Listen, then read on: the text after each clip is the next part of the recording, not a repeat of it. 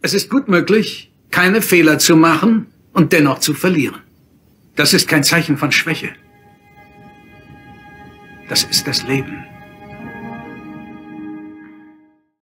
Along the road to come watch me over the hills and far away. Over the Hills, ein Podcast über Rollenspiele.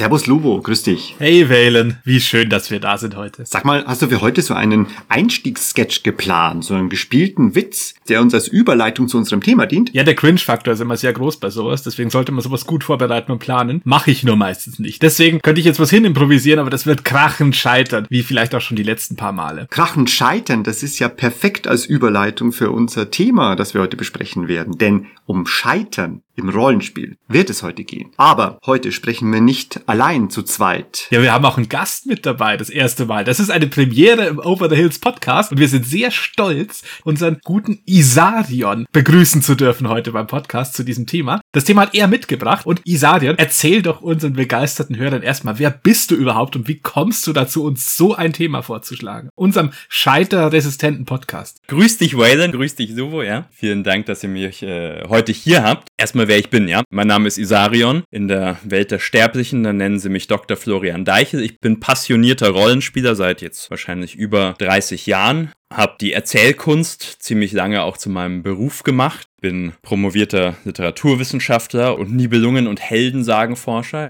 und leidenschaftlicher Gamer. Und, wo es jetzt vielleicht persönlich interessant wird, den Wayland, den habe ich kennengelernt vor, ja, 20 Jahren, vor ziemlich genau 20 Jahren und bin sehr eingefleischtes Mitglied dieser ehemaligen Münchner Rollenspielschule. Und den Lubo, den kenne ich seit 15 Jahren vielleicht, aber eher vom Legend of the Five Rings spielen. Und in den letzten 5, 6 Jahren haben wir unsere Freundschaft kultiviert und in den Rollenspielbereich hineingezogen. Was Vernünftiges gemacht, willst du sagen? Haben wir mal was Richtiges gemacht, ja, endlich. Was Erwachsenes. Scheitern im Rollenspiel. Welches Scheitern meinen wir? Wir meinen nicht das Scheitern von Runden, ja, wo Freundschaften zerbrechen, sondern wir meinen Scheitern auf intradiagetischer Ebene, also innerhalb der Erzählung. Wann stirbt ein Charakter? Wann ist ein Wurf nicht geschafft? Wann ist ein Skillcheck nicht geschafft? Und wann ergibt es Sinn, dass der Ring nicht nach Mordor gebracht wurde? natürlich nicht wann im Sinne von, hey, äh, schau mal, der Würfel zeigt es nicht, sondern wann ergibt das Sinn innerhalb des Spiels? Und das ist was, was mich jetzt zunehmend mehr in den letzten, sagen wir, drei, vier, fünf Jahren meiner Rollenspielkarriere beschäftigt, weil ich merke,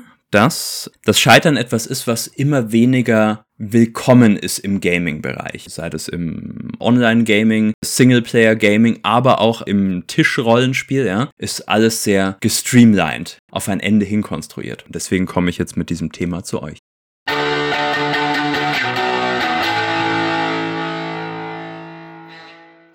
Das ist faszinierend, dir jetzt äh, zuzuhören. Also im Übrigen ist es immer faszinierend, dir zuzuhören. Vielen Dank. Du hast jetzt da in deiner Vorstellung schon immens viele Dinge benannt, viele Punkte, die definitiv Stoff bieten, sich damit näher auseinanderzusetzen und da ein bisschen in die Tiefe zu gehen.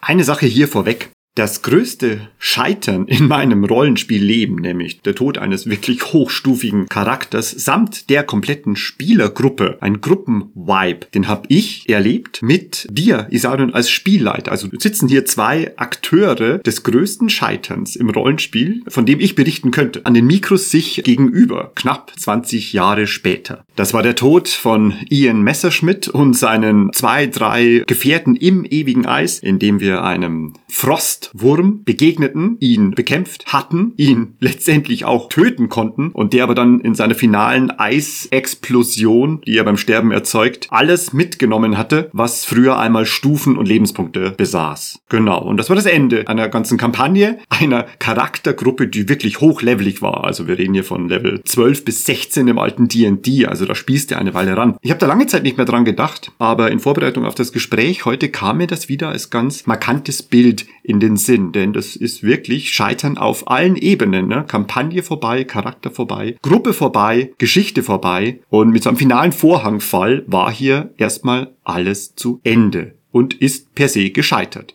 Hübsches Bild für das heutige Gespräch. Lubo, wie schaut's bei dir aus mit markanten Scheiterbildern? Ja, ich weiß noch sehr genau, wann du zuletzt erzählt hast, vom Tod von Ian Messerschmidt in den frostigen Eishöhen. Das war nämlich in Folge zwei, als wir über Skill-Checks geredet haben. Und zwar ging es da darum, dass du den Saving Throw nicht geschafft hast, als der Eiswurm explodiert ist und dann eben Ian Messerschmidt über die Klinge gesprungen ist. In einer anderen Folge kurz danach habe ich auch noch was anderes vorgebracht, nämlich auch meine Position zu scheiternden Situationen im Rollenspiel, nämlich grundsätzlich, das ist schon angesprochen, Isarion, das Scheitern ja als Option von Spielinhalt quasi nicht mehr so existiert, wenn es denn jemals so war, in den Köpfen der meisten, also so, dass quasi nur der Erfolg als valider Spielinhalt gesehen wird und dann das Scheitern so als ja, kleiner Bruder, der dann zum Abbruch oder zum Ende des Abends führt oder so. Finde ich ja gar nicht. Ich finde das Scheitern immer so eine, oder generell, dass so die Frage zwischen Erfolg und Scheitern immer so eine Gabel ist in der Szene. Dann führt der Weg entweder zum Szenario Erfolg, wir spielen jetzt diese Situation, wo wir Erfolg haben, oder wir spielen halt weiter auf der anderen Gabel, wo wir gescheitert sind und jetzt was anderes machen. Damals hatte ich das Beispiel genommen von der, keine Ahnung, von der Schleichenprobe im Kerker, wo wir halt entweder erfolgreich rausschleichen oder uns dann halt den alarmierten Wachen stellen oder so. Ne? Das sind ja beides coole Spielinhalte, nur auf ihre Art anders. Und für mich ist das nicht damit verbunden, dass das eine dann ein Scheiß ist und wir deswegen versagt haben oder so.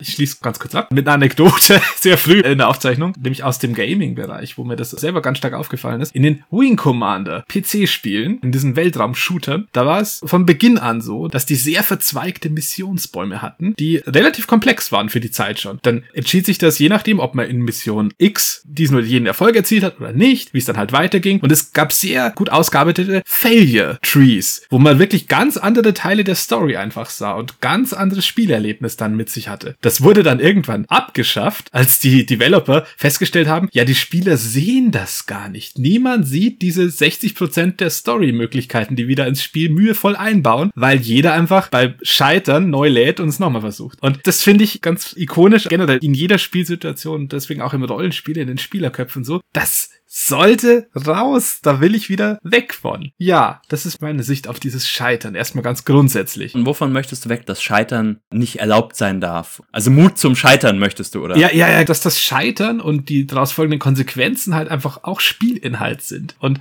dass es so sein soll. Genau. Damit beende ich meinen weitschweifigen Monolog. Isarion, wie ist es bei dir? Du hast das Thema ja mitgebracht und hast ja schon erzählt, dass dich das Prinzip Scheitern im Rollenspiel die letzten Jahre beschäftigt. Haben wir so staccatoartig raus. Was sind so deine Gedanken zum Thema Scheitern? Ich habe paar Sachen jetzt mitgebracht. Ich kann jetzt gleich mit einem Beispiel anfangen, wo ich glaube, dass Scheitern notwendig gewesen wäre. Dann habe ich auch eine Frage, wie Scheitern benutzt wird, warum Scheitern in Games nicht mehr, also in Rollenspielen, also in Tabletop-Rollenspielen nicht mehr thematisiert wird. Und dann überhaupt so eine Frage zum Scheitern an sich und da können wir auch zum Eiswurm kommen, weil ich habe natürlich auch an den Eiswurm gedacht. Lustigerweise, wenn man sich so vorstellt, ja, ich bin der Isarion und ich kenne den Wayland und ich kenne den Lubo, ist das ja immer so ein bisschen zu wenig. Das ist ja wirklich Freundschaft. Ich wurde neulich als Uni- und Rollenspielkollege von jemandem vorgestellt, wo ich mir dachte, na hör mal, also vielleicht bin ich jetzt so ein bisschen geknickt, da ist ja eine Freundschaft dahinter, ja. Lustigerweise, der Wayland und ich, wir sind ja ein Herz und eine Seele. Und die einzigen 36 Stunden in unser beider 20-jährigen Leben, wo wir uns nicht in die Augen schauen konnten, war nach diesem Charaktertod vom Wayland. Der Isarion erzählt da keinen Scheiß. Das waren wirklich die kältesten 36 Stunden unserer damals schon fest installierten Freundschaft. Du warst Spielleiter, Isarion, oder? Ich war Spielleiter und es war davor und danach nie wieder so eine Situation. Und da habe ich richtig gemerkt, hey, der Wayland, der muss jetzt mit sich ausmachen, ob er mir noch in die Augen schauen kann.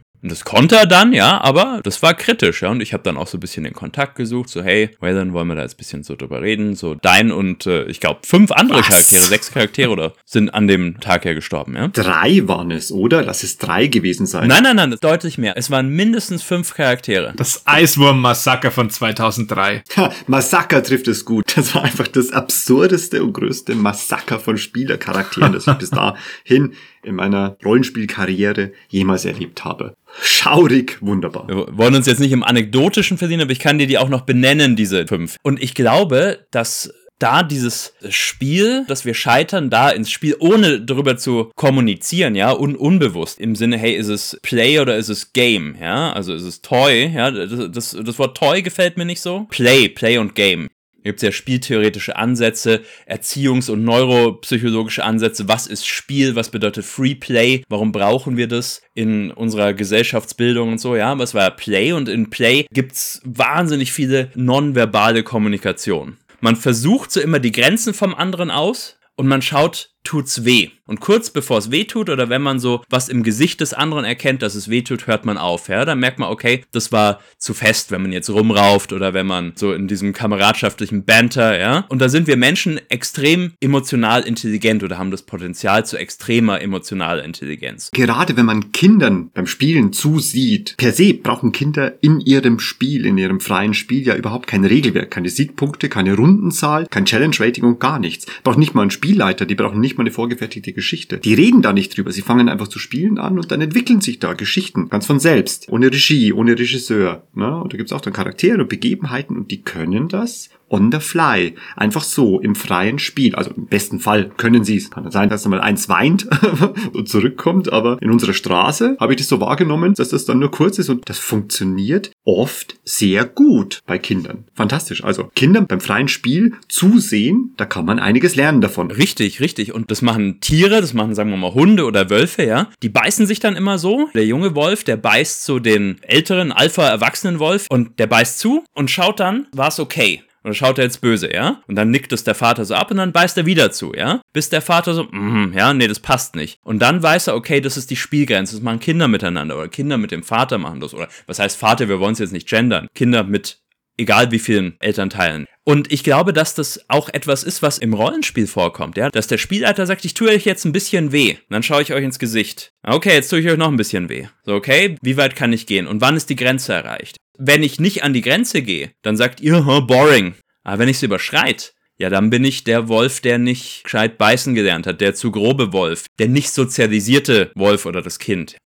An sich hat es was mit so einer bachtinschen, karnevalesken auch zu tun. So eine Gegenwelt, so eine Feierwelt, wo man jetzt Hysterie, Karneval fest auslebt, wo man woanders hingeht, um Chaos zu erleben. Das Problem ist aber, sobald dieses Chaos dann in den Alltag reinsickert, dann sind alle betreten so, oh je. Das ist zum Beispiel in, was ist Captain America Civil War oder also nicht Avengers, also Marvel Civil War, ihr wisst, was ich meine. Da fangen diese 2x10 oder 2x5 Superhelden ja an, dann zu eskalieren und jetzt, da es uns an Weisheit gebricht, ja, an Worten gebricht, schlagen wir uns. Das ist übrigens von diesen 23 Marvel Cinematic Universe Filmen, die es gibt bis Endgame, der eine Teil, den ich auf den Tod nicht ausstehen kann dieses Erzählsystem, dass sie dann zwei Lager bilden und die einen auf die eine Seite und die anderen auf die andere Seite gehen und dann anfangen sich Augen auszukratzen und sich gegenseitig herzufotzen. Ich mag diesen Teil überhaupt nicht. Den graue ich am liebsten aus. Und jetzt sag ich dir, was da passiert ist. Dann schlagen die sich durch Wände, ja, und da wird ja eine unglaubliche physische Gewalt ausgeübt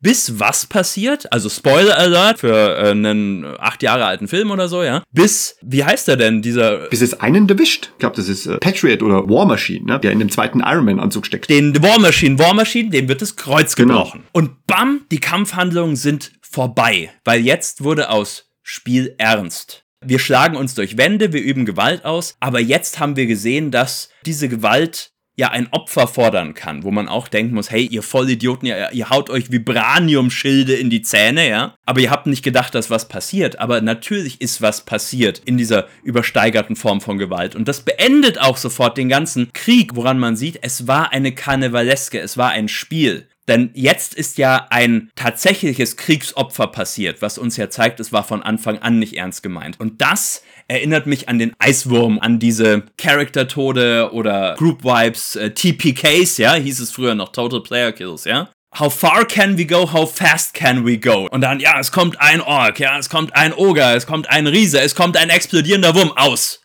Oh, es konnte ja jemand sterben. Willst du darauf hinaus, mal völlig unabhängig von verschiedenen Spielertypen, diese Pen-and-Paper-Abenteuer, dass die einfach so lange Spaß machen, solange alles gelingt und in dem Moment, wo alle oder Einzelne scheitern und das Scheitern muss ja nicht unbedingt das sein, dass, dass einer seinen Charakter verliert, qua Tod, sondern dass auch einfach der Plot in die falsche Richtung geht oder irgendwie Dinge nicht funktionieren, die man sich so vorstellt. Also quasi, dass es eigentlich von der Systematik her so läuft, es wird so lange gut gehen, bis einer weint und dann ist es gescheitert. Wobei wir schon sehr nah wieder so ein bisschen an dieser Trennlinie sind, weil das, das geht ja zwangsweise aus dem Geschehen heraus und ja, wir würden dann ja durchaus über die menschliche Ebene oder über die Spielerebene oder über das Außenrum sprechen. Ist das so der Tenor des Scheiterns im Rollenspiel? Mit euch beiden außerhalb dieses Podcasts habe ich schon viel nachgedacht über, was ist eigentlich die Rolle des Spielleiters? Und auch der Spielleiter nimmt ja eine Rolle ein. So, ja, es spielen jetzt hier drei, vier, fünf Menschen eine Rolle und der Spielleiter ist halt der Isarion, ja. Auch ich spiele jemanden, nämlich jemanden, dem es erlaubt ist, euch zu verletzen. Als Mensch, als jemand, der nicht gerade spielt, ist es mir nicht erlaubt, euch zu verletzen. Da darf ich nicht sagen, Lubo, dein Charakter nimmt jetzt fünf Schadenspunkte. Diese Deutungshoheit habe ich nicht über den Lubo und seine Kreativität. Also muss ich ja jemanden spielen, der das darf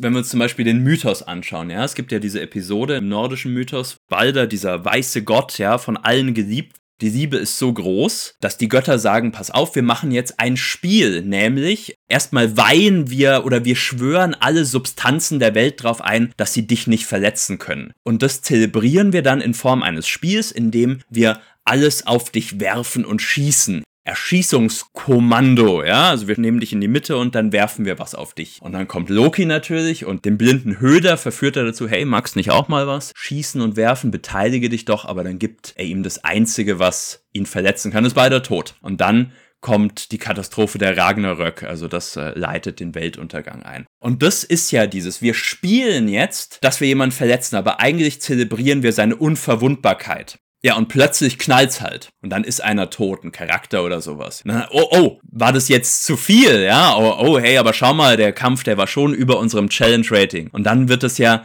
thematisiert. Und ich glaube, in diese Sparte muss man irgendwie reinschauen. Wieder so das Verhältnis von Gefahr und äh, Risiko zu scheitern und über dieses Scheitern hinauskommen und dann trotzdem im Angesicht der Eskalation dann stehen. Ja? Kehren wir nochmal zurück zu dem Kampf mit dem Frostwurm. Für mich persönlich war das eine ganz, ganz wichtige Lektion, die ich gelernt habe. Ich habe dieses Scheitern gebraucht, um sehr viel zu lernen, um sehr viel herauszufinden über mich, über, über Narration, über Rollenspiel und über vielleicht noch einige andere Dinge. Bis zu diesem Zeitpunkt wo das geschah, habe ich mir nicht vorstellen können, dass das eine Option ist, dass das wirklich enden könnte. Das war ja eine ewig lange Kampagne. Das waren ja mehrere Kampagnen davor auch noch. Wir haben ja Kampagne um Kampagne da gespielt und einen Charakter hochgezogen. Wie gesagt, Level 15, 16 oder sowas um den Dreh rum. Mir war nicht bewusst, dass das enden könnte. So ein Höhenflug, so ein Crescendo und es ist immer toll und immer großartiger geworden. Und auf einmal mit einem finalen Paukenschlag hat alles geendet. Das hat mich einige Stunden dieser 36 damals gekostet, um das zu verdauen.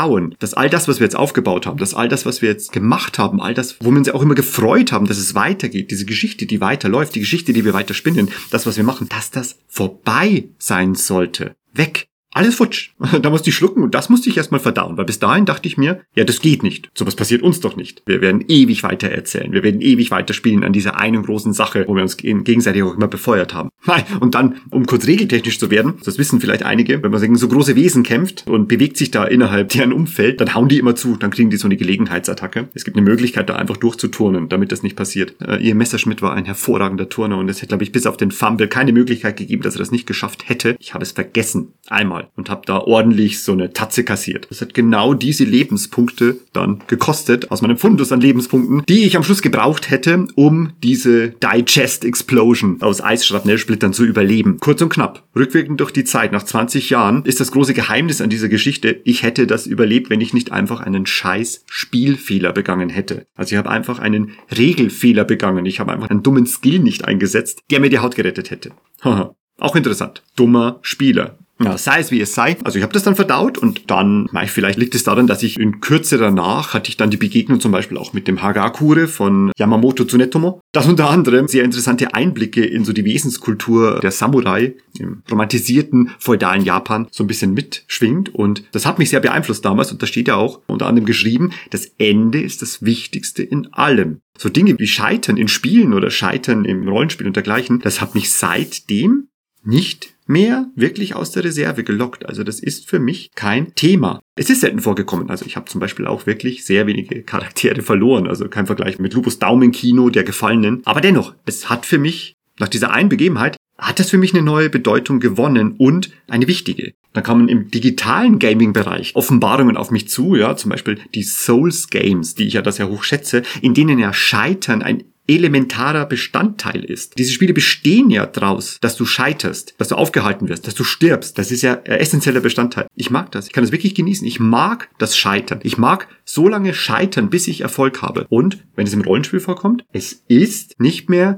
etwas schlimm konnotiertes. Es ist eine Art, diese Geschichte zu erzählen oder vielleicht eine Art, diese Geschichte fertig zu erzählen. Und dann ist es eben das Ende. Und danach erzählen wir eine andere Geschichte von anderen Dingen. Ja, du bist da einfach durch diese harte Schule gegangen, durch die Schule des Scheiterns. Aber um rauszufinden, dass ein gutes Ende auch mal ein Scheitern wert ist, da muss man ja nicht alte äh, japanische Schriften studieren, da reicht auch ein bisschen Netflix-Konsum, um zu sehen, dass ja ein gutes Ende wäre jetzt mal okay, statt dass es ewig weitergeht und so dahin plätschert. Was ja durchaus mit einem, mit einem Rollenspielcharakter vergleichbar ist, der irgendwie sein Zenit überschritten hat und jetzt eigentlich nicht mehr weiß, was eigentlich so seine äh, Existenzberechtigung ist. Ja, die Historie bei mir, die war nicht ganz unähnlich. Ich habe in meiner frühen Rollenspielgeschichte meistens als Spieler sehr oft erlebt, dass Spielleiter auch gar kein Scheitern zugelassen haben. Also das ist zwar passiert, also da war es ganz oft so, die Spieler haben einfach oder die Charaktere haben irgendwas in den Sand gesetzt, nicht gelöst oder die kritischen Würfe alle verkackt oder irgendwas, was einfach zu einer Konsequenz führen müsste, die negativ ist in der Spielwelt. Und das wurde dann eigentlich wirklich quer über die Personen und Jahre immer wieder dann einfach mit so einem, ja, hm, okay, ich denke mir jetzt irgendeine absurde Situation aus, die das Ganze löst. Da fällt ein Sack Heiltränke vom Baum, ein Heiler kommt des Weges oder irgend so ein Scheiß einfach.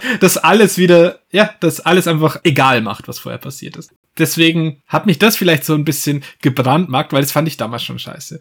Es ist aber nicht so, dass alle meine Mitspieler dieses Gefühl immer geteilt hatten. Die dachten immer, ja, das ist ja auch gut so, weil so gehört sich das, weil wir müssen ja auch gewinnen. Das und auch die lange Praxis als Spielleiter jetzt vor allem im Wing Commander Online Rollenspiel. Wir rekurrieren da immer wieder drauf, aber da ist einfach viel Praxis da drin entstanden, mit vielen verschiedenen, vielen fremden Leuten zu spielen auch. Da habe ich dann schon gemerkt, irgendwie als Spielleiter, dieser Wunsch, dass Scheitern eine Option ist, der ist rar gesät it. Unter den Spielern. Und wenn man den nicht so ein bisschen kultivieren kann oder wenn da keine Bereitschaft da ist, das auch mal zu erforschen, diese Möglichkeit, dann stößt man damit auf große Ablehnung und auf ja, großes Konfliktpotenzial. Du hast irgendwas von einem guten Ende gesagt, aber ich glaube, da geht es schon mal los, dass Spieler und Spielleiter hinsichtlich der wahrgenommenen Realität eine Diskrepanz empfinden. Nämlich viele Spieler sagen ja, es ist ja okay, wenn ich scheitere, solange das Ende gut ist. Jetzt neigt aber D&D oder Rollenspiele neigen nicht dazu, dramaturgisch, cineastisch sinnvolle Enden zu produzieren. Auch überhaupt Leute, die sagen, ja, ich mag Story, ich mag Storytelling, ja, du, dann würde ich dir von Rollenspiel abraten, weil die Geschichten, die das Rollenspiel erzählt, sind selbst wenn sie gut sind, ziemlich dumm. Sie erfüllen die Regeln einer Geschichte normalerweise nicht, ja. Aber jetzt sind ja diese Enden unglaublich hässlich. Also ich meine, der Ian Messerschmidt hat sich nicht geopfert, ja. Lauf dich, halte ihn auf, ja. Es war kein Gandalf-Tod, sondern es wurden halt alle zerfetzt in der explodierenden Gallenblase des Wurms. Das ist kein Heroentod, du bist einfach in den Us gefallen und wirst jetzt zersetzt. Keine Bedeutung. Diese Tode hatten keine Bedeutung. Den geilsten Charaktertod, den ich hatte, also das war herrlich. Da hat mich so ein, wie, wie heißen die in die so ein Blitzhawk oder irgendwas, Blitz Rock, also irgendwie riesiger Blitzvogel, ja. Der hat mich gefressen, hat mich dann elektrokutiert, hat mich runtergeschlungen und hat mich dann im Nest, wo seine Jungen sitzen, denen in den Rachen gespien. Also du kannst nicht demontierter und entwürdigter sterben äh, als das, aber das ist schon geil. Also finde ich, andere sind indigniert, wenn du die Zerstörung ihres Leibes so feierst. Für die ist das eine Katastrophe, ja. Also, es ist ja auch nicht mal so, dass das gute Ende gewährleistet ist. Also, so viel zum guten Ende. Auch das Scheitern zulassen, da bin ich so mit dir. Ich glaube, dass viele Runden das Gefühl haben, das darf ich gar nicht. Und dann kommt, ja, also ihr seid alle tot. Habe ich neulich erst erlebt, ja. Seid tot. Der Letzte hat seinen letzten Death Saving Throw nicht geschafft. Wir bereiten uns schon drauf vor, okay, was spiele ich jetzt? Und dann kommt das, ja, als ihr wieder aufwacht, seht ihr, es ist so ein Heiler gekommen. Wir sprechen jetzt ganz ganz viel von Toden, aber es gibt gescriptetes Scheitern, klar, aber es gibt auch gescriptetes Gelingen. Zum Beispiel, also ihr kommt an eine Tür, ihr müsst da unbedingt durch. Oh je, das ist ein Klassiker. es ist eine jener Tür. Du Wayland Würfel Stärke, nicht geschafft. Subo, Würfel Lockpicking. Oh je, auch nicht geschafft. Isar und Würfel Arcana, ob du das magische Siegel knacken kannst. Auch nicht geschafft, ja. Würfel mal Klugheit, ob du schon mal so eine Tür gesehen hast, die du in einem Buch erkennst. Und dann sagt der Spieler so, hm, hm, hm ja, ihr findet einen anderen Weg. Neben der Tür ist eine andere Tür. Und dann fühlst du dich doch verarscht, ja?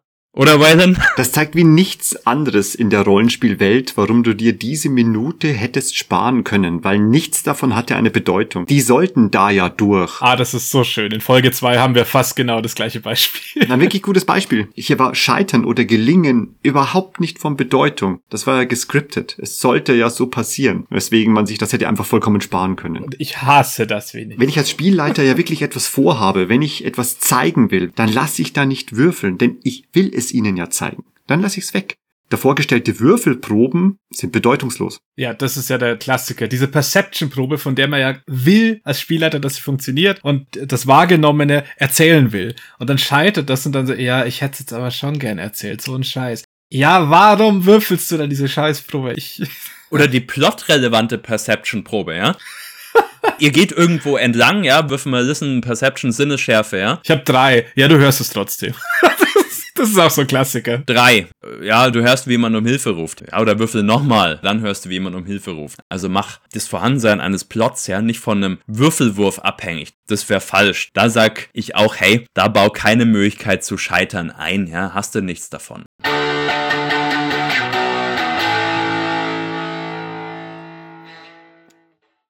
Wann gewinnen denn Charaktere im Spiel? Nicht die Spieler. Wir bleiben auf der Charakterebene und versuchen so wenig wie möglich in der Spielerebene rumzudoktoren. Das ist ganz einfach, wenn sie nicht scheitern. Tja, wenn sie nicht scheitern, sagst du, ne? Wenn sie nicht sterben, ist es das bereits? Gewinnen die Charaktere dann schon, wenn sie einfach nicht sterben? Haben sie dann schon gewonnen? Oder steckt da noch mehr dahinter? Was meint ihr? Ja, als intradiegetisches Scheitern würde ich jetzt wirklich für unsere Diskussion nur das fassen, dass du die Herausforderung, die sich in der Spielwelt stellt, einfach nicht auf für deinen Charakter zufriedenstellende Weise löst. Das kann für dich als Spieler zwar die viel coolere Lösung sein, die jetzt passiert ist, aber wenn dein stolzer Drachentöterzwerg dann vielleicht seine Würde verletzt sieht darin, dass er gerade durch im Schlamm robben und von einem Rock ausgespien werden den Konflikt entschärft hat, ist es vielleicht schon ein Scheitern. Das macht diese ganze Definition aber wirklich sehr individuell, oder? Aber, aber ich finde, viel genauer können wir es eigentlich nicht fassen, weil jeder Spielinhalt, der cool ist für den Spieler, ist ja per se erstmal kein Scheitern auf Metaebene. Es gibt mehrere Möglichkeiten, ein Gelingen zu definieren. Gerade im Rollenspiel, also gerade in dem Thema, über das wir sprechen. Und zwar, es gibt ja diese Unterscheidung ein Finite Game und ein Infinite Game. Zum einen fasziniert es mich unglaublich, dass man das eine Wort Finite und das andere Infinite ausspricht. Das ist jetzt eine Sache, ja. Aber das heißt, das Finite Game ist, wir spielen jetzt Schach, ja, und ich gewinne, wenn ich den König Schachmatt klar, ja. Aber es gibt darüber auch ein Infinite Game. Das heißt, ich muss so spielen, dass ich gewährleisten kann, dass mit euch andere weitere Schachspiele zustande kommen. Jetzt gibt's im Rollenspiel Aspekte des Finite Games. Kannst du sagen, okay, mir wurde jetzt ein Plot, eine Quest, ein irgendwas gestellt äh, rette die Prinzessin männlich-weiblich divers. Das heißt, mein Ziel ist es jetzt, diese Person zu retten. Ja, wenn es mir nicht gelingt, dann habe ich die Quest nicht geschafft. Das heißt aber noch lange nicht, dass ich gescheitert bin, weil ich habe ja überlebt. Ich habe überlebt, ich krieg Experience, äh, Erfahrungspunkte, Abenteuerpunkt, Building Points, ja. Ich kann meinen Charakter stärker machen, ich kann den Charakter wann anders nochmal antreten lassen dann ist auch noch viel mehr passiert. Hey, ich habe ja Worldbuilding, Worldcrafting betrieben, wo Zeug erzählt wurde. Vielleicht will ich den Charakter auch nie wieder spielen. Vielleicht ist der One-Shot angesiedelt. Also da ist man jetzt schon wieder auf einer ziemlichen Metaebene so, hey, hatte ich Fun, während ich das gemacht habe? War das unterhaltsam? Hat's uns als Runde jetzt weitergebracht? Wissen wir mehr über die Welt, ja? Das ist ja auch gelingen in E.T. von wann ist der 1983 oder sowas, ja? Da sitzt ja dieser ältere Bruder mit seinen Nerdfreunden da und sie spielen Hero Quest. Also auf dem Tisch ist Hero Quest, aber sie beschreiben es, als wären es Rollenspiel. Und die Mama fragt, hey, wann gewinnt man denn in eurem Spiel? Ihr spielt schon ewig, wann gewinnt man in eurem Spiel? Und sie meinen natürlich nicht Hero Quest, sie meinen D&D, ja? Oder ein Rollenspiel. Und er sagt, man kann nicht gewinnen. Es ist wie im richtigen Leben. Man kann nur irgendwann verlieren. Der Trick ist, dass man möglichst lange nicht verliert. Und das ist Gelingen im Rollenspiel. Und so ist es ja wirklich. Um wie viel schneller können wir uns jetzt auf dem Kreisel drehen, bis es einen rausschießt? Sind so ziemlich straight auf die extra diegetische Ebene gewandert, die wir eigentlich ausschließen wollten. Also scheitern oder gelingen würde ich jetzt schon nochmal innerhalb der Spielwelt definiert hören. Weil das war jetzt ja komplett Spielerebene. Na, ich würde auch gerne versuchen, so gut wie möglich bei dieser Eingrenzung zu bleiben, was ja echt nicht einfach ist an dieser Stelle und bei diesem Thema Scheitern. Aber es ist allein schwierig genug, das Scheitern im Rollenspiel sich näher anzuschauen. Eine ganz provokante Frage in die Runde an euch beide. Ich glaube, dass ich die Frage für mich selbst beantworten kann, bin mir aber nicht ganz sicher. Der Plot ist Rettet die Prinzessin. Würdet ihr euren Charakter opfern dafür, dass die Prinzessin gerettet werden kann. Du, Isarion, würdest du das tun? Ich glaube, dass sich Rollenspiel ja auszeichnet aus dieser Modulhaftigkeit oder aus dieser Adaptabilität der Situationen.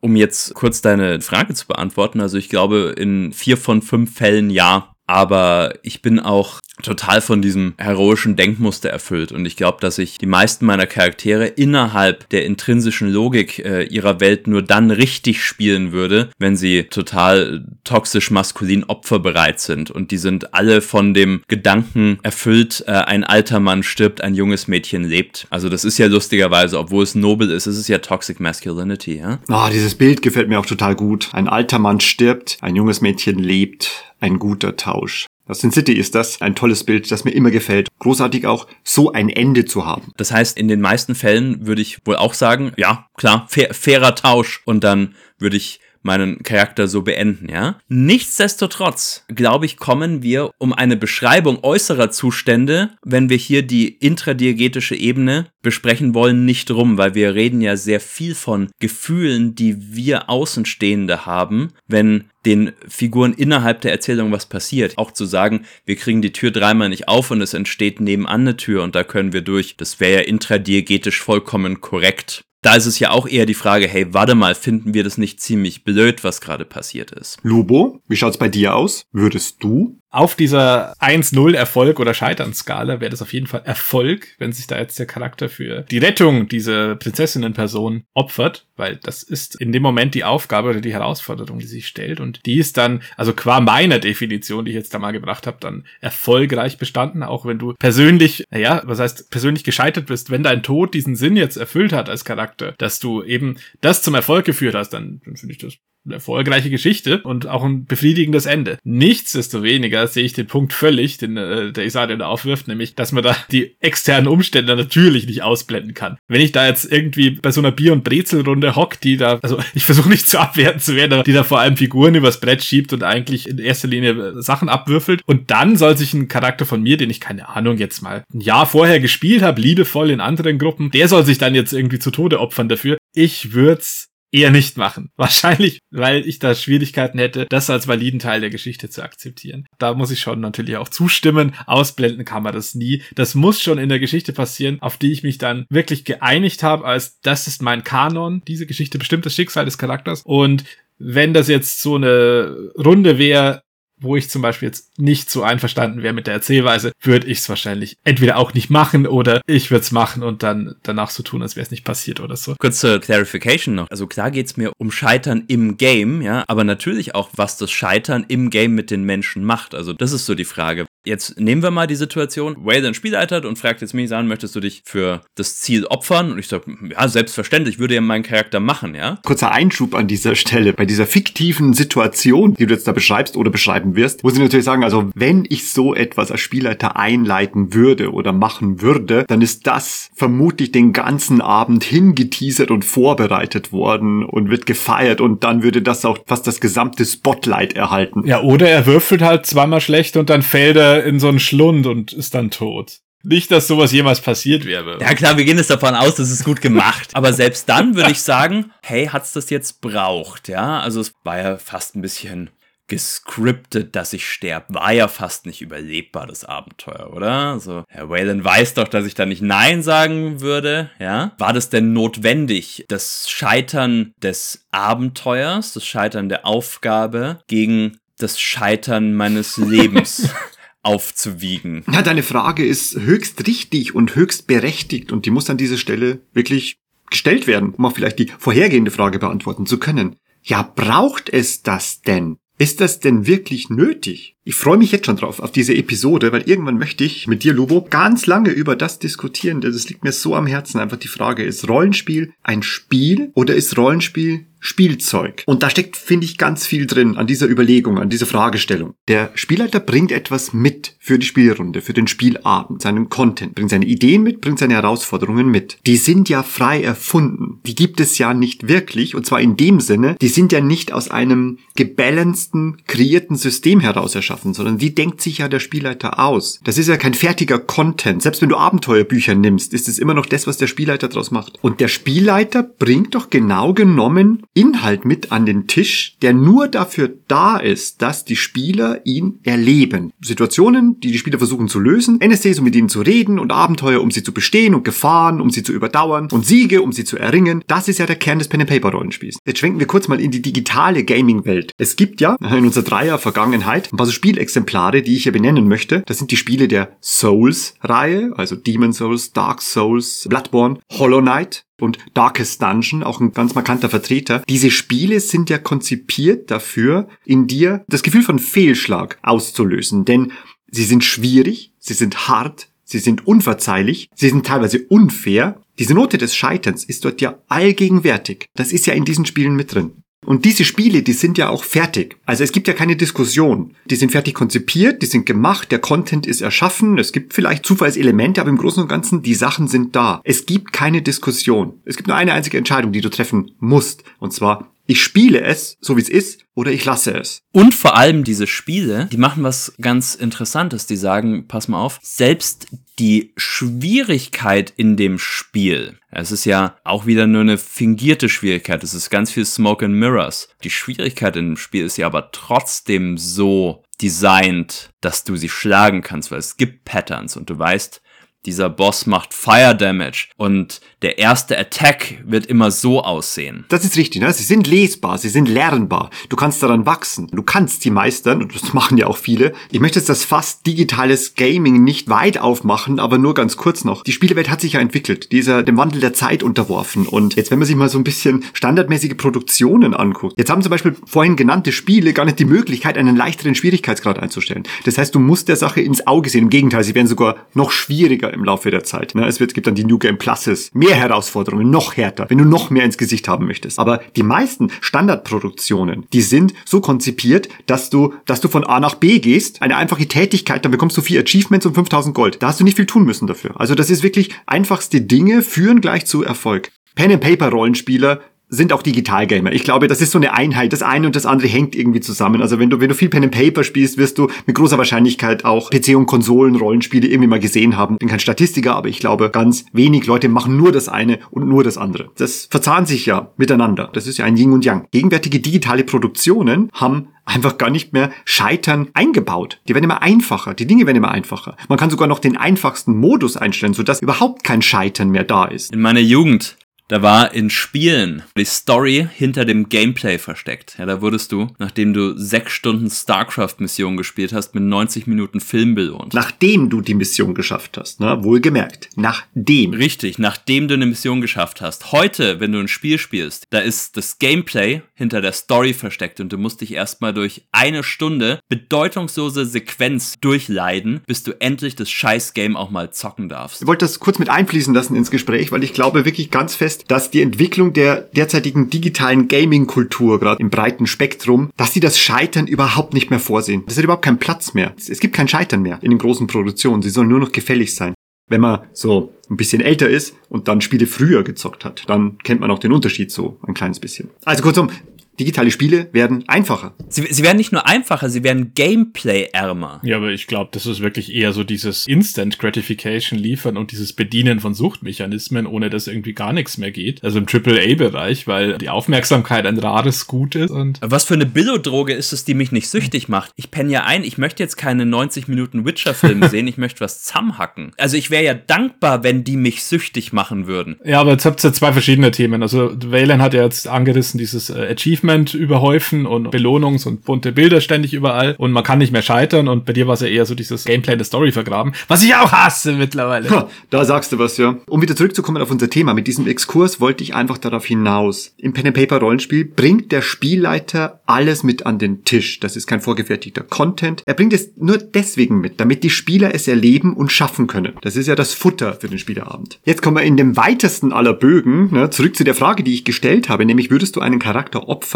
und möchtest jetzt selbst beantworten? Eigentlich nicht und da spielt jetzt keine Rolle, ob ich einen Paladin spielen würde oder den Drifter, wobei ich persönlich, ne, vorangegangenes Bild von Sin City, äh, bei mir wird sich noch der Drifter am ehesten opfern, weil das einfach das viel schönere Bild ist, ne, dass sich der Drifter opfert und plötzlich Verbindlichkeit erzeugt. Der Spielleiter bringt etwas mit, was er ersonnen hat. Und ich weiß nicht, was er sich ausgedacht hat. Ich weiß auch nicht, was in seinem Kopf vorgeht. Ich weiß auch nicht, was er so für Geschichten mag. Als Spieler stecke ich ja nur in meinem Charakter. Ich persönlich habe ein sehr starkes Band zwischen mir und meinem Charakter und das bildet dann so eine ganz interessante Einheit. Ich würde mir sehr genau überlegen, wann für welche Spieler, für welche Geschichte und für welches Erlebtes ich das tun würde. Da spielen so viele Faktoren eine Rolle und das müsste alles schon richtig gut zusammenpassen. Also auch die Spieler dahinter, dass ich sage, ich will, dass wir alle diese Geschichte jetzt erleben. Es muss Bedeutung haben und das hat es per se ja nie, weil es einfach erdachter Content ist.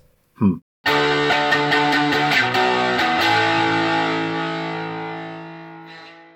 Lass mich da vielleicht kurz den Tod eines meiner Charaktere als Beispiel heranziehen, nämlich. Sehr gut, eine Todesgeschichte, genau. Zeit für eine Todesgeschichte. Ja, eine meiner zahlreichen Todesgeschichten, bei denen auch der Isarion als Spieler anwesend war, nämlich in unserer Eberron-Kampagne. Da ist mir der Lorn Kohlenbeißer, ein Bogenschütze aus dem Wald, der ist mir da verlustig gegangen und das war auch ein Gruppenwipe. Alle sind gestorben. In seiner bogenschützischen Natur war es natürlich so, dass wir, als wir diesen Tempel in Rettungsabsicht da gestürmt haben, dass die Nahkämpfer natürlich nach vorne liefen und dann ja ein Ende fanden, ein grausiges, oder es sich abzeichnete, dass also einer nach dem anderen ist down gegangen und auch schon gestorben. Und dann war ich aber noch einigermaßen unbeharmt, so ein bisschen außerhalb in einem Raum und habe noch so Pfeile reingeschossen, die einfach nichts bewirkt haben. Und da war die Option zumindest, also wer weiß, wahrscheinlich hätte die auch keinen Erfolg gehabt, also wäre es wurscht gewesen, aber da war immer noch die Option, ey, eigentlich könntest jetzt auch gerade abhauen und dein Leben retten. Ja, ist dann der Plot gescheitert, aber ich hatte Erfolg, wenn das so ist? Also, Spoiler, es ist nicht passiert. Laut Kohlenweißer hat sich entschieden, oder ich habe mich entschieden, dass es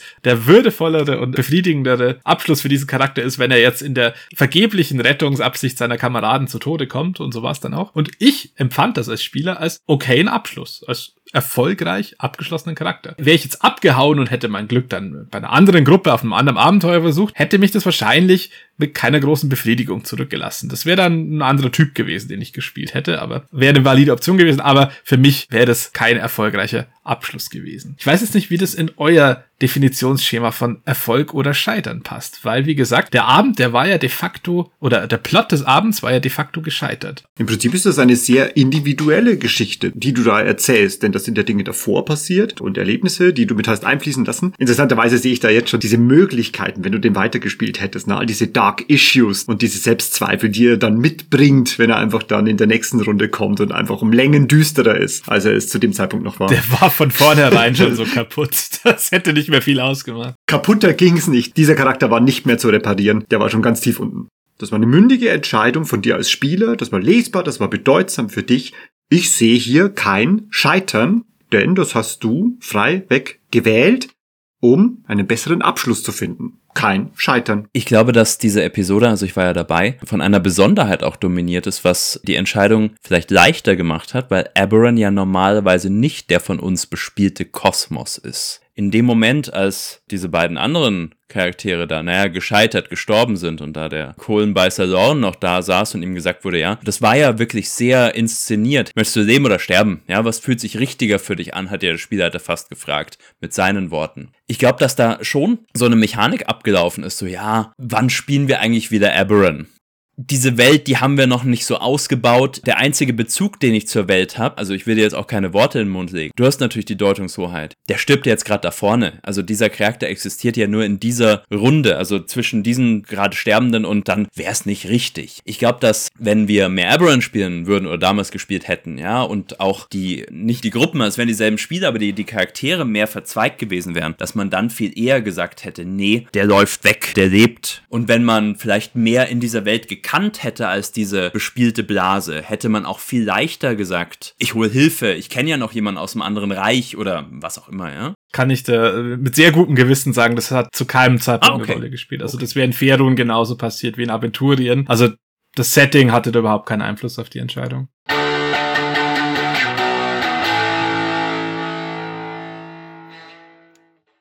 Ich gehe davon aus, dass es im Rollenspiel unglaublich oder ausschließlich um die Frage geht, wie sehr kann ich verschleiern, dass es ausgedacht ist. Wenn wir jetzt spielen und wir haben unsere Charaktere und es kommen Feinde, es kommen Orks, was auch immer, ja, die töten uns, ja, und wenn dann Spielleiter und Spieler sozusagen auf einer Seite im Schulterschluss miteinander sagen können, boah, krass, diese Orks waren ziemlich hart und der Spielleiter stimmt zu, ja, und sagt, boah, ja, die waren ziemlich hart, die haben euch rund gemacht. Dann ist das ausgezeichnet, dann ist das das Bestmögliche erreicht. Aber wenn danach irgendwas kommt von wegen, naja, das, was uns jetzt hier getötet zum Scheitern gebracht hat, das hat sich ja der Spielleiter ausgedacht, ja, und so, hey, mussten das jetzt fünf statt drei sein, ja, oder hey, du weißt doch, wir hätten eine Rast gebraucht. Du hast es falsch erdacht. Ich glaube, dann wird's ein Problem. Sobald die Illusion gebrochen wird, dass alles vom Spielleiter kommt. Ich glaube, ab dann tut Scheitern weh sobald man sagen kann, boah krass, wir sind nicht durch diese Tür durchgekommen. Was war denn das für eine Tür? So ein Glück, dass sich dann daneben eine andere geöffnet hat. Das ist das Ideale, was passieren kann. Aber sobald die Erzählung an sich hinterfragt wird, ja, hey, diese Tür war irgendwie schlecht platziert, der Skillcheck war zu hoch und als wir es dann nicht geschafft haben, dann musste er sich helfen, indem er eine andere Tür daneben sitzt.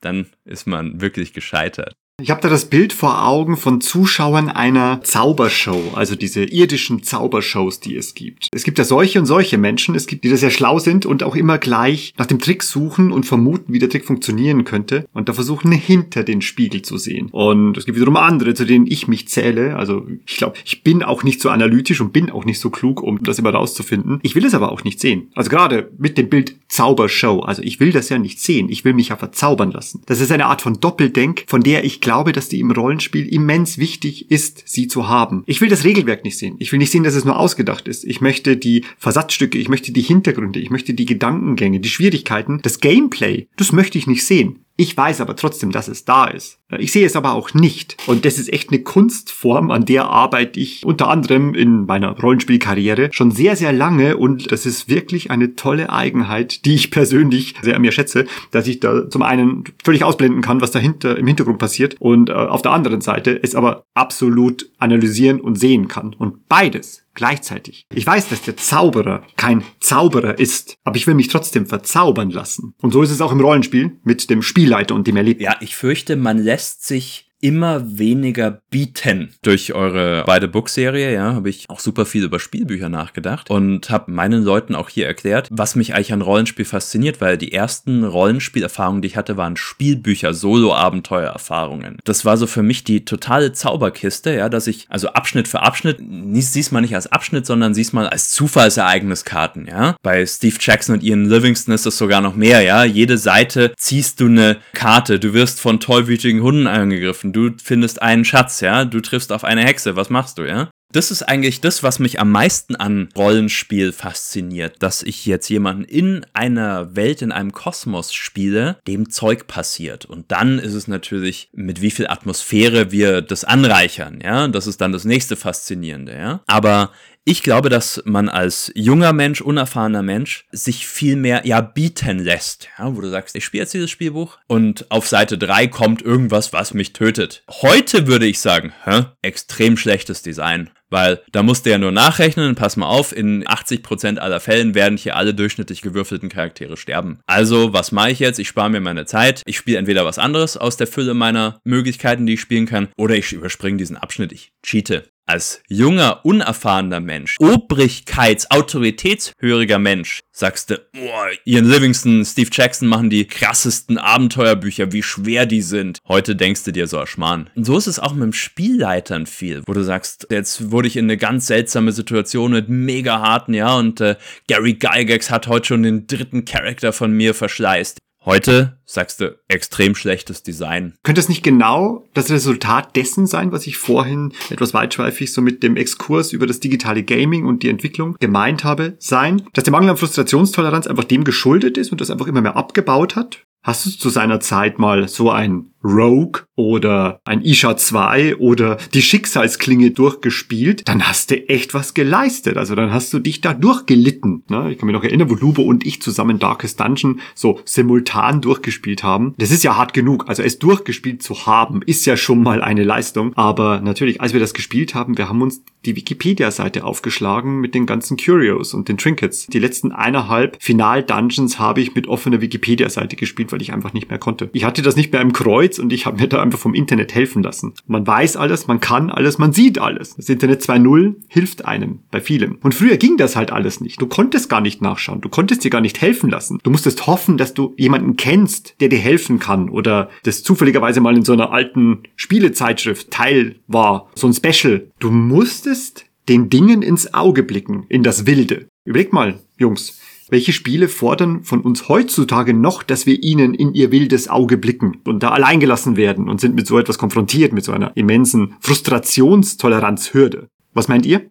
Also ich sehe das nicht ganz so dramatisch wie ihr beiden, glaube ich. Also diese gesamtgesellschaftliche Entwicklung, die sich da bei euch abzeichnet, ist schon natürlich richtig, was ihr sagt. Also die Frustrationstoleranz allgemein wird viel niedriger, hat vielleicht wirklich auch damit zu tun, dass Zeit eine wertvollere Ressource bei den meisten Leuten ist. Ja, keine Ahnung, wenn wir 14 sind, da spielst du die drei Spiele, die du hast, einfach bis auf die Knochen und kennst sie auswendig und alle ihre Eigenheiten lernst du zu umgehen und zu lieben. Irgendwann geht das halt einfach nicht mehr, weil du nicht unendlich Zeit drauf werfen kannst oder willst und auch, weil, ja, weil, weil sich vielleicht deine persönlichen Befindlichkeiten ändern. Da will ich jetzt gar nicht mich so drin verbeißen. Ich finde nicht unbedingt, dass das so verwerflich ist zu sagen, ja, das ist jetzt ein Abschnitt, der tötet mich und ich konnte nichts dafür. Also nicht jedes Mal.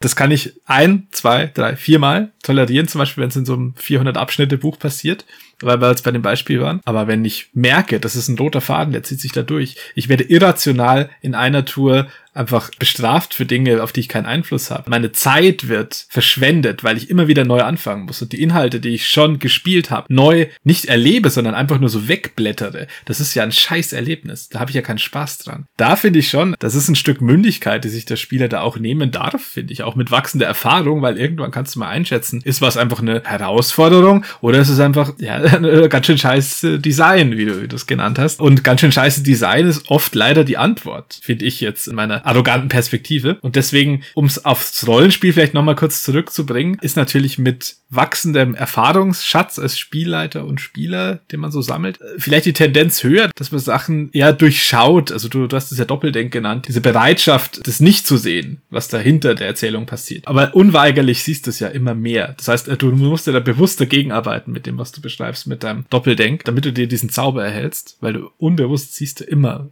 doch immer mehr, was passiert um das jetzt zur Konklusion zu bringen. Ich finde es valide dann zu sagen, ja, ich lasse mich jetzt nicht auf irgendwie Scheiß ein oder so. Oder wenn ich merke, da passiert jetzt was und mit dem bin ich gar nicht einverstanden in einer Tour, wie das designt ist. Da passieren ständig, ja, gar nicht jetzt irgendwie auf Charaktertode oder Kampfschwierigkeit oder sowas gemünzt, aber da passiert Spiel oder Spielinhalte, da habe ich keinen Bock drauf. Dann finde ich schon valide, das dann auch so zu benennen und nicht zu sagen, ja, ich bin wahrscheinlich einfach nicht zäh genug oder opferbereit genug, mich diesen Inhalten zu stellen.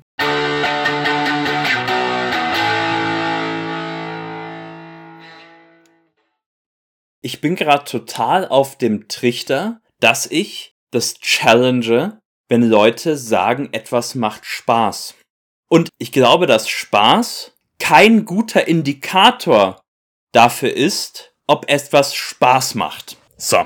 An deinem Satz war alles falsch. Warum habe ich das jetzt gesagt? In der Flow-State-Forschung, also Neuropsychologie. Da kannst du deine Brainwaves messen und die Brainwaves, die geben mir Aufschluss darüber, wie ein Mensch gerade drauf ist. Das heißt, ob er glücklich ist, ob er depressed ist, ob das äh, Alpha Waves sind, Beta Waves und so weiter. Und die zufriedensten Brainwaves, also die, die äh, zeigen, dass ein Mensch zufrieden und glücklich ist, jetzt ist Glück auch wieder ein schwieriges Wort, hat ein Mensch dann, wenn er gerade eine Tätigkeit ausführen muss, kurz vor dem Skill-Level, bevor es anfängt Spaß zu machen. Und jetzt schauen wir mal wieder Dark Souls an. An sich macht Dark Souls Spiel oder vergleichbares Spielen keinen Spaß. Es gibt einen Moment des Spaßes, nämlich wenn du dann das alles raus hast und Bunny Jumping, äh, Parry in Draglings töten kannst. Und dann kannst du einmal so schnell durchlaufen und dann hast du diesen Power Trip und denkst dir, hey, wie geil, jetzt amortisiert sich das endlich. Ja, jetzt muss ich keine Sorge mehr vor Draglings haben oder vor den äh, Skeletten in der Undead Burg und so weiter. Aber das ist das, was wir kurz machen, bevor wir das Spiel beenden. Und da verlassen wir den Flow State wieder, weil unser Skill-Level das Anforderungslevel erreicht hat und weil wir dann in die Boredness, also in die Langeweile übergehen. Der Mensch ist also basierend auf seinen Brainwaves und basierend auf dieser Flow-State-Forschung dann am glücklichsten, wenn er noch gerade keinen Spaß hat. Und der Wayland hat mich neulich gefragt, wann ist ein Spiel für dich geil? Was ist ein gutes Kriterium? Und ich habe jetzt eine Antwort gefunden, nämlich die, die ich jetzt eh genannt habe. Nämlich, wenn ein Spiel das erzeugen kann, mir genau wenig genug Spaß zu machen, dass der Spaß in Griffreichweite ist. Wenn du denkst, hey, nur noch eine Runde mehr hätte ich gebraucht. Wenn ich nur ein Level höher wäre. Nur noch ein Item mehr, dann wäre die Area leichter.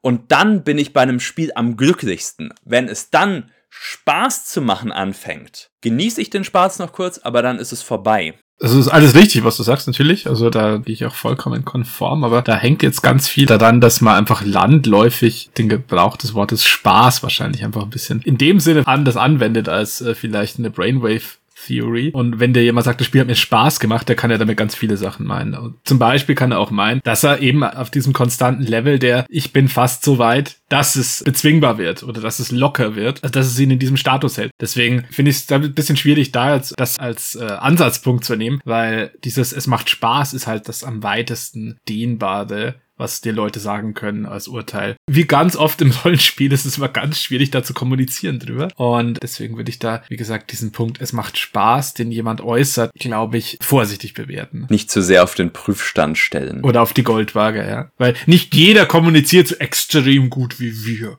Ja, ich würde es deswegen nicht auf die Goldwaage legen, denn an der Stelle kommen wir auf die Spielertypen im Rollenspiel. Und da gibt es einfach so viel Individuelles zu betrachten und so viel Individuelles zu benennen, dass da einfach, wenn du zwei Leute fragst, egal welche zwei Leute, dann werden die mit einer hohen Wahrscheinlichkeit dir nicht dieselbe Sache benennen, die ihnen Spaß macht, sondern das geht halt unglaublich weit auseinander. Das ist bekannt. Ich glaube, dass wir drei in unterschiedlichen Konstellationen einen gewissen Konsens immer wieder mal finden. Und zwar, um das ein bisschen aufzugreifen, was ihr von der Brainwave Theory gerade zum Besten gegeben habt, ist Rollenspiel nicht genau genommen dann am schönsten, wenn man beinahe scheitert. Positive Konnotation, wir sind die Helden, wir wollen das Böse vernichten, wir wollen das Böse aufhalten. Ist es nicht dann am großartigsten, wenn die Prinzessin beinahe geopfert worden wäre, ne? wenn sie beinahe in den Schlund gestoßen worden wäre, wenn die Kultisten beinahe uns überwältigt hätten, wenn das Ritual fast schon zu Ende gewesen ist und wir es gerade noch so aufgehalten haben und wenn die große böse dämonische Entität beinahe auf die Welt losgelassen worden wäre. Ist es nicht dann am großartigsten? Ne? Dann wischen wir uns imaginären Schweiß von der Stirn oder echten Schweiß von der Stirn und sagen, boah, das war richtig knapp, aber das war ein Fotofinish. Wir haben es echt gerade nochmal geschafft. Lustigerweise zur Offenheit des Rollenspiels, ja, wenn wir sagen, das Gelingen im Rollenspiel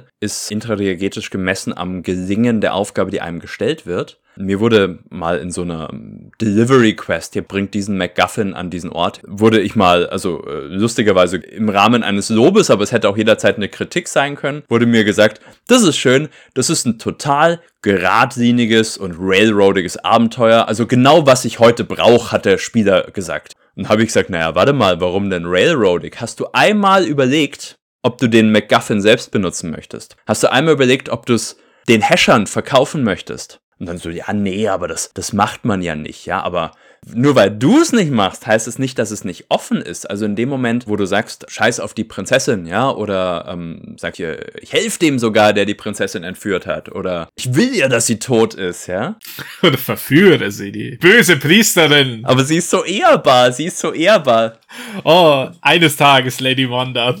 Na, oh Herrin Monda, eines Tages werde ich sie wiedersehen. Daran glaube ich ganz fest. Wobei ich glaube nicht, dass es da ein Happy End geben wird, aber ich werde nicht aufhören daran zu glauben und es mir herbeizusehen.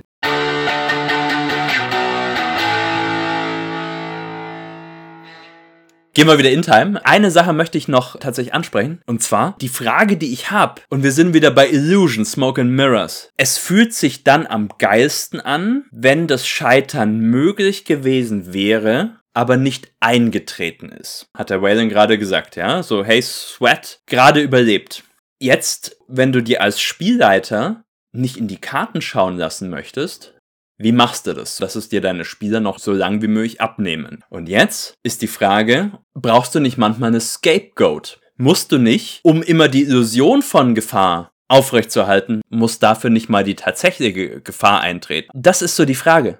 Du willst darauf hinaus, dass einfach mal einer sterben muss. Wenn ich immer sage, dass es tödlich ist, aber niemand jemals stirbt, ist es dann tödlich. Charaktere werden ja verletzt in Kämpfen, das ist ja Usus in Rollenspielen. Wenn die einfach nur verletzt werden, also Hitpoints verlieren und vielleicht auch zwei übrig haben oder einen, dann ist ja auch nicht garantiert, dass da was dabei empfunden wird. Verstehe ich dich da richtig? Also muss nicht einfach mal einer sterben, damit im Sinne des Show, Don't Tell begriffen wird oder wahrgenommen wird, dass es ja wirklich eine gefährliche Welt ist, in der sich die Charaktere bewegen und sich aufhalten? Egal welche Form des Scheiterns. Ich kann meine Antwort schon geben. Ich bin vollkommen überzeugt, dass manchmal nicht nur ein Charakter sterben muss, sondern manchmal eine Gruppe gewiped werden muss und manchmal ein Plot auch schiefgehen muss.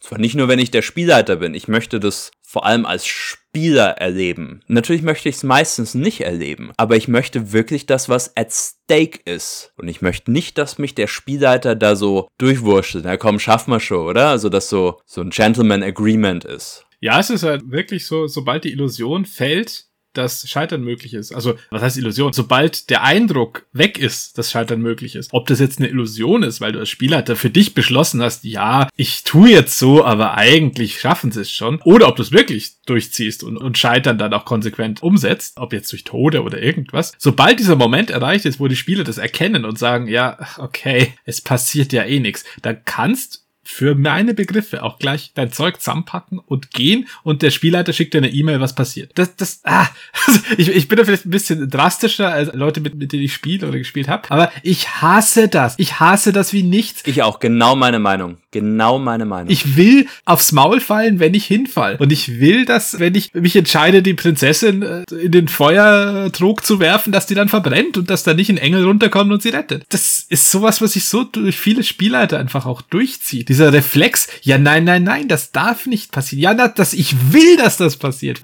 Ich habe auch schon oft gehadert, dann, äh, wenn es jetzt wirklich mal passiert ist oder so, dann, ja, scheiße, schon wieder gestorben oder das ist so unfair hier, scheiß. Aber natürlich, was denn sonst? Was denn sonst? Also, äh, soll ich jetzt zwölfmal meinen Wurf verkacken und dann geht's immer noch irgendwie weiter? Oder soll ich einfach scheiß Entscheidungen treffen und äh, wir, wir lösen den Plot dann trotzdem? Das kann doch nicht die Konsequenz sein. Meine persönliche Befindlichkeit zu der ganzen Sache, die ich dann aber wirklich ganz dreist aufs ganze Spiel projiziere, weil ich finde, so sollte das sein.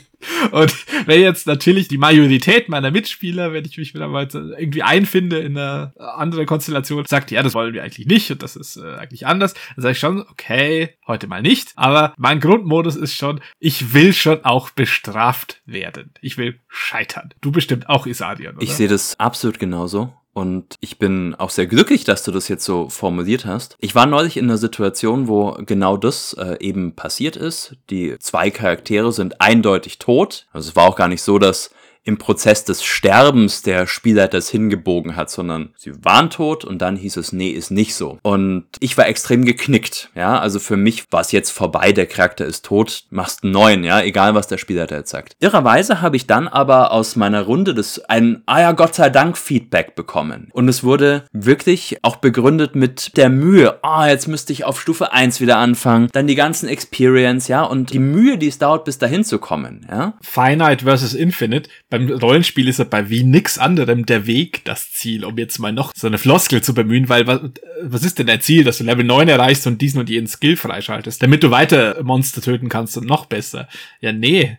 nee, also für mich jedenfalls nicht. Also es war äh, wirklich dann so der mehr oder weniger Gruppenkonsens. Einer hat's äh, deutlich mehr so wie ich gesehen, aber der Rest der Gruppe, also drei andere Leute, waren wirklich so auf dem Trichter, dass sie gesagt haben, nee, das ist jetzt besser so, weil das spart Mühe. Der Spielleiter hat gesagt, ich muss keine neuen Charaktere einführen. Das will ich jetzt gar nicht. Es gefährdet die Kontinuität dieser Erzählung. Ja, ein Spieler hat das eindeutig auch gesagt. So, hey, ich bin echt froh, dass ich jetzt diesen Charakter weiterspielen kann, weil ich möchte mir jetzt gar nichts Neues ausdenken. Ich möchte nichts Neues etablieren müssen in der Welt. Und äh, ein anderer war sozusagen Nutznießer, der gesagt hat, also mich hat es zwar nicht betroffen, ich war, glaube ich, nicht mal da, der Spieler war nicht mal da, aber ich hätte das auch unterstützt, dass es dieses Safety Net gibt. So am besten sterben Charaktere nicht. Und da denke ich mir, ha, da fällt es mir schwierig, Empathie dafür zu entwickeln. Verstehen kann ich schon diesen Verlust all dessen, was noch hätte möglich sein können mit diesem Charakter und in dieser Geschichte. Das würde ich auch immer bedauern, weil das weg ist, aber dann denke ich mir einen anderen aus und dann erzähle ich andere Geschichten. Es gibt Millionen von denen, ich kann jederzeit einen neuen erfinden. Finde ich auch, dass im Rollenspiel das Ziel das Ziel sein soll, das ist persönlich auch nicht meine Note. Es ist da immer der Weg das Ziel. Diesbezüglich hatte ich ja auch im Wing Commander Rollenspiel, da hatte ich ja ab und zu mal so spöttelnd eine Regeländerung angeregt, wenn mal wieder am Grundgerüst der bedeutsamen Proben und der funktionierenden Regelmechaniken gerüttelt wurde von Leuten, die eine, eine andere Sicht auf die Dinge hatten. Als ich dann folgende Tabelle empfohlen habe, 2 wie 6, Doppelpunkt, tu was du willst. Was ja oft einfach die Wünsche der Spieler auch zusammengefasst hat. Wenn das alles keine Bedeutung hat, dann könnte man es ja auch lassen. An dieser Stelle, also mein persönliches Gusto, die Bedeutsamkeit spielt die größte Rolle. Und diese Dinge haben nur dann Bedeutung, wenn sie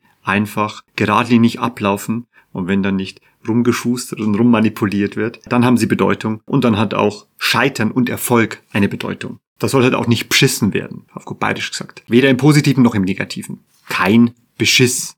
Bitteschön.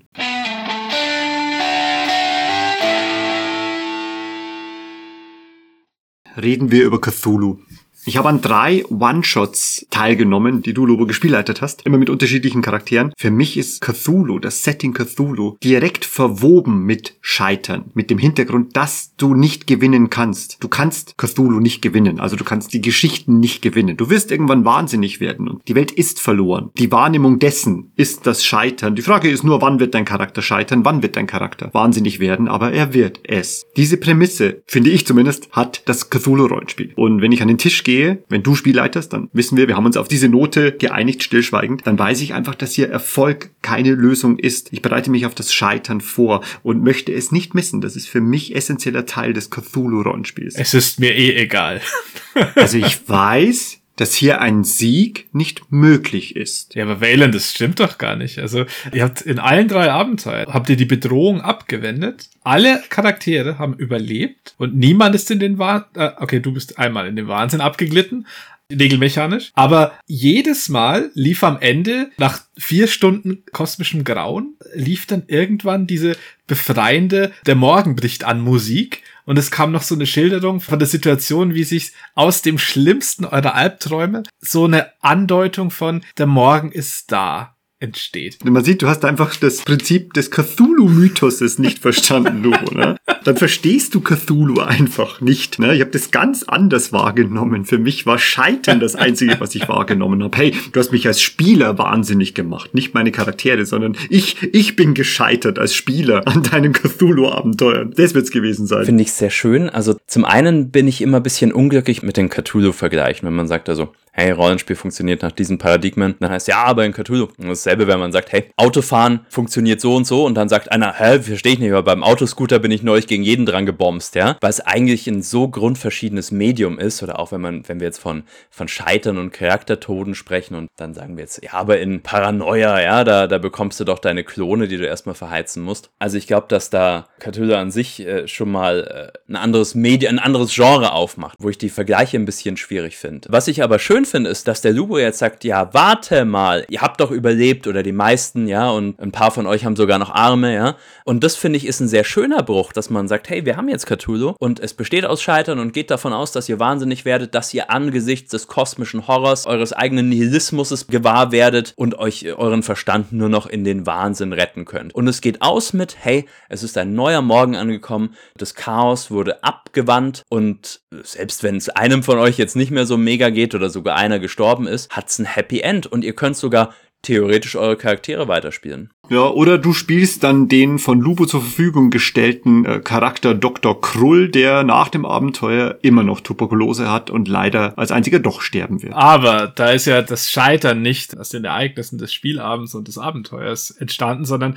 aus deinem konsequenten Rollenspiel und Charakterverständnis, dass du sagst, ja klar, aber in langer Perspektive ist ja alles furchtbar und wir sind alle doomed. Aber da kann ja der Abend nichts dafür. Das ist ja Setting inhärent. Ja, richtig. Aber jetzt seht mal an, Männer, wo wir jetzt gelandet sind, an welcher Stelle der Diskussion. Jetzt hast du da einen Spielleiter, einen Cthulhu-Spielleiter, der das ganze Setup des Wahnsinns, die Welt ist verdammt, die großen Alten kommen über euch, mit einer High Note versieht am Ende. Also der sagt, es ist gut, der Morgen bricht an, die Sonne scheint, das Scheitern ist noch fern. Und dann hast du aber einen deiner Spieler, der sagt, nein, nein, nein, das akzeptiere ich nicht, ne? Ich will mich als gescheitert sehen. Ich nehme deine High Note nicht an, sondern wir sind gescheitert. Also ich bin gescheitert. Was du gerade sagst mit der High Note. Ein Spieler kann ja mit einer High Note rausgehen, ohne dass der Charakter die teilt. Ah, touché. Natürlich, da hast du recht. Also natürlich sind wir jetzt wieder bei unserer Unterscheidung vom Anfang, die wir sowieso nicht ganz durchziehen können. Aber das finde ich da schon wichtig, weil in Cthulhu wird kein Charakter jemals eine Highlight haben, glaube ich. Also du willst es und legst es darauf an und spielst so einen Typen, aber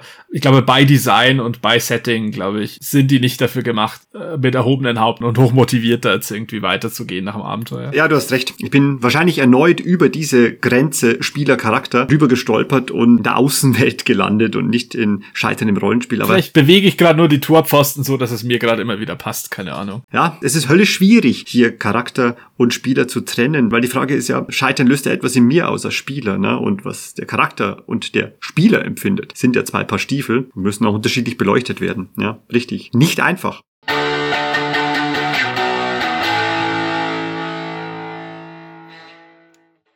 Angenommen, alles ist schön in Time, schön erzählt, alle spielen mit, der Abend entwickelt sich, der Abend entfaltet sich. Die Geschehnisse und die Abenteuer in der ganzen Gruppe steuern in eine Richtung, mit der ihr als Konglomerat, als Charakter und Spieler mit unterschiedlicher Gewichtung nicht einverstanden seid, die in eine Richtung gehen, wo ihr sagt, ich möchte, dass das jetzt scheitert, was passiert, denn ich halte es nicht für richtig. Es gibt im Rollenspiel manchmal so eine Situation, das sind extrem darke Momente, finde ich, wo die Stimmung auf einmal sehr ernst wird und sich ein paar Spieler entscheiden, ihre Charaktere was extrem Derbes machen zu lassen.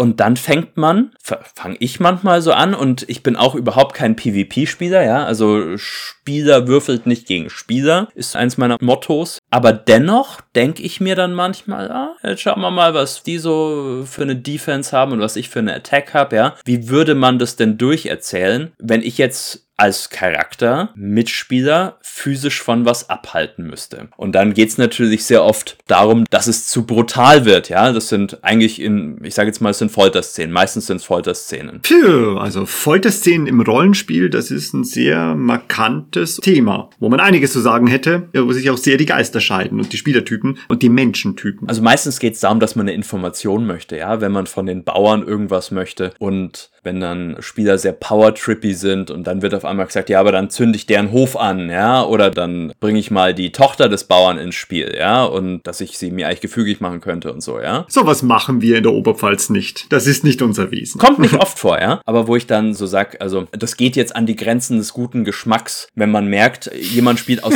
egal welchem Grund spielt ein Mörder-Hobo und der möchte jetzt anfangen, die Stadtwachen, den Wirt alle zusammenzuschlagen. Und da ist es in mir schon drin, dass ich so ein Revenge Porn, so ein Justice-Porn sehen möchte, ja. Dass eben der Wirt jetzt äh, das Brett mit Nagel äh, rausholt und diesen Charakter einfach totschlägt, der und der Spieler einen neuen Char einfach machen muss. Wenn die Stimmung oder die Handlung in diese Richtung geht, dann sehe ich das gern scheitern, ja. So, hey, aber Bauer, du weißt schon, wir könnten jederzeit deine Tochter, ja. Und dann zieht der Bauer seine Armbrust und sagt, einen Scheißdreck kannst und drückt ab. Und das war's für Rondo den Rapist, ja. Ja, aber das ist doch eigentlich eine ganz natürliche menschliche Neigung. Ich will ja, dass das bestraft wird. Wir kommen jetzt nahe an dem Bereich eines ganz neuen Themas und zwar, was darf man Rollen spielen und was sollte man einfach bleiben lassen? Ne? Was darf man im Rollenspiel tun und möchte danach noch befreundet sein? Das wäre wahrscheinlich der Episodentitel.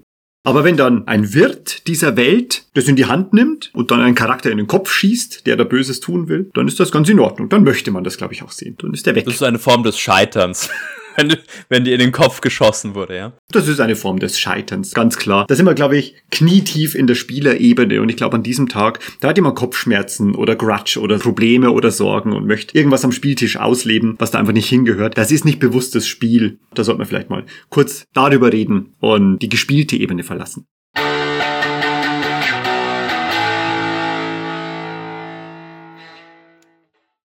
Waylon, du hast auch unglaublich viel Matt Colwell gesehen. Matt Colwell ist ein sehr geübter Spielleiter und äh, Game Designer und Drehbuchautor, glaube ich auch, der auch auf YouTube zu finden ist, ja. Also äh, YouTube und Google Bar. Und wirklich sehenswert. Also ich würde ihm definitiv das Prädikat sehenswert erteilen, denn sein Content ist wirklich hochkarätig, informativ, straff geschnitten, gut geschnitten.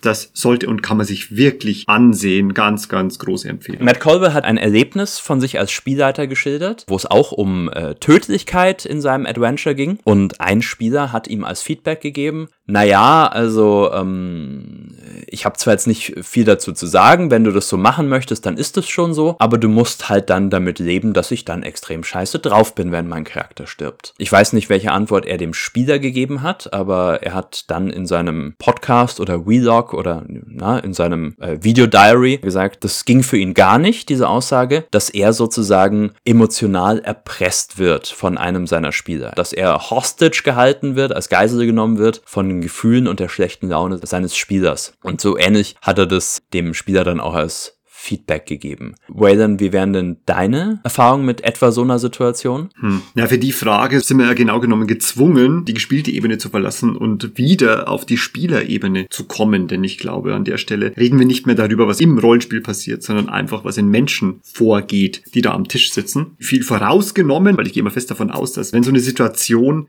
kommen würde, ist es ja für mich kein Fremder, sondern dann ist man ja befreundet oder bekannt. Da gibt's viele Optionen, da erstmal sich damit zu beschäftigen und auch mit den Leuten zu quatschen und dann wird man vielleicht einfach mal auf ein, zwei Bier weggehen und wird mal ein langes Gespräch führen, wie man zu bestimmten Sachen steht und was da der Hintergrund ist, ne, was eigentlich das Problem ist. Wenn sich Spieler und Spielleiter nicht verstehen, ja, dann ist Scheitern im und außerhalb des Spiels sowieso vorprogrammiert. Vielleicht auch, wenn unterschiedliche Spielertypen am Tisch sitzen, die unterschiedliches wollen vom Rollenspiel. Und per se bin ich mir nicht sicher, ob das überhaupt lösbar ist so eine Konstellation. Also am Ende könnte einfach stehen, dass mein Ratschlag hier lauten würde, vielleicht sollte man sich bei anderen Dingen begegnen, vielleicht sollte man andere Sachen zusammen machen, vielleicht spielt man dann lieber Counter-Strike zusammen. Oh mein Gott, das heißt nicht mehr Counter-Strike. Vielleicht spielt man dann irgendein Online-Game miteinander, wo man competitive zocken kann und cooperative oder sonst etwas. Dann spielt Wargames, ähm, schiebt Figuren über den Tisch oder, oder, oder. Aber vielleicht ist dann einfach Rollenspiel kein gutes Medium, wenn jemand damit Probleme hat. Das gibt es ja. Das haben die ein oder anderen schon erlebt. Da spielen Emotionen so eine große Rolle. Also das ist jetzt nicht irgendwie so ein ganz kleiner, spezieller Kreis, ne, in dem die zart beseiteten sind, der Hand aufs Herz. Wer sich mit Rollenspiel beschäftigt in seinem Leben, mit Pen and Paper,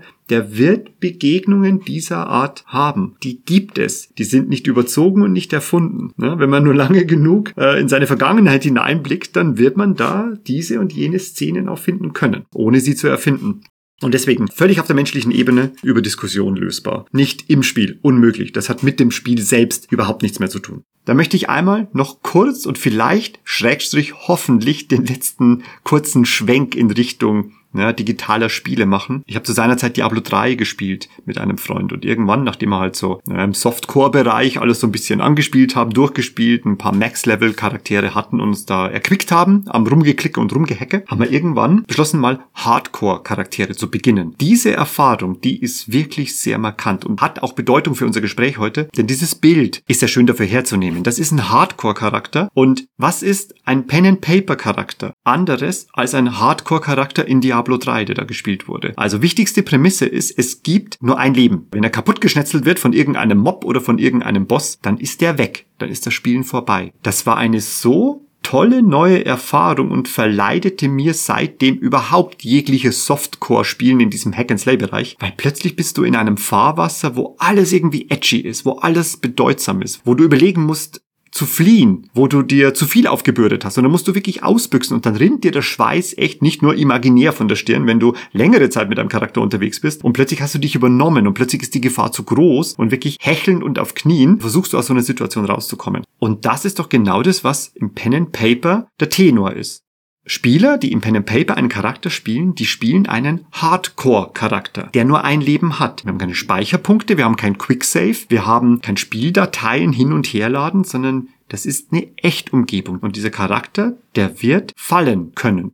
Diese Prämisse, die liebe ich. Und die mag ich am Rollenspiel so sehr. Du hast ein Leben, einen Charakter, der kann fallen und dann ist es vorbei. Das ist eine Sache, der musst du ins Auge sehen, wenn du dich an einen Rollenspieltisch setzt. Genau.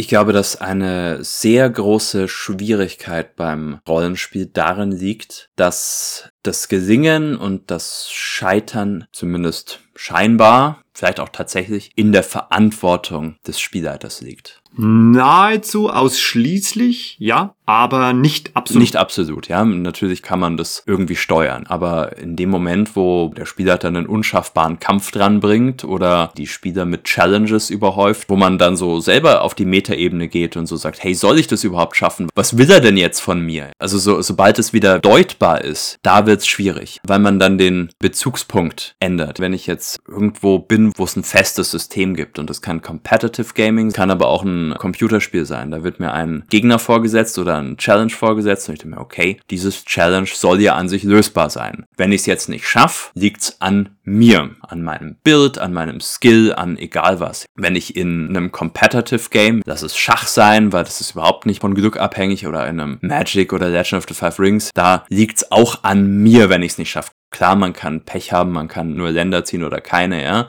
Gut, also beim Schachspielen, wenn jetzt mir einer gegenüber sitzt und der gewinnt 10 von 10 Spielen, dann weiß ich, da hat jetzt keiner eine Fehlentscheidung getroffen, sondern ich müsste einfach mit der Erfahrung, mit dem Wissen und mit der Übung von meinem Gegenüber mithalten oder aufholen. Das ist eine Stellschraube, die ich verändern kann. Aber ich glaube, dass es im Rollenspiel sehr leicht ist zu sagen, die Stellschraube, die ist gar nicht auf meiner Seite und das stimmt ja oft auch. Man spielt seinen Charakter und das ist halt der Charakter, ja. Und es wird ja erwartet, dass die Welt modular ist oder dass sie sich an dich anpasst. Und du sagst, hey, ich spiele jetzt einen Stufe 5 Charakter, also sollten ungefähr in der Range 4 bis 6 irgendwie Feinde kommen. Du weißt total, was ich meine. Wenn ich anfange zu spielen und jetzt kommt der Level 18 Golem, ja, oder Challenge Rating 15 Golem und er ist nicht einfach nur ein Flavor-Element, so Vorsicht, der steht da, geht da nicht hin, sondern also der Spielleiter signalisiert mich, soll es gegen den kämpfen und dann klappt es offensichtlich nicht, dann sage ich auch, du, irgendwas hat nicht gestimmt, oder? Also das war ja falsch, dass du den jetzt drangebracht hast. Gut, dass du das jetzt erwähnst. Du bist ja ein immens erfahrener AD&D und D&D Spielleiter. Kurz an der Stelle, dieses AD&D und D&D Pen and Paper Rollenspielsystem, das hat ja was ganz was Faszinierendes mit auf den Markt gebracht, nämlich ein Berechnungssystem, bei dem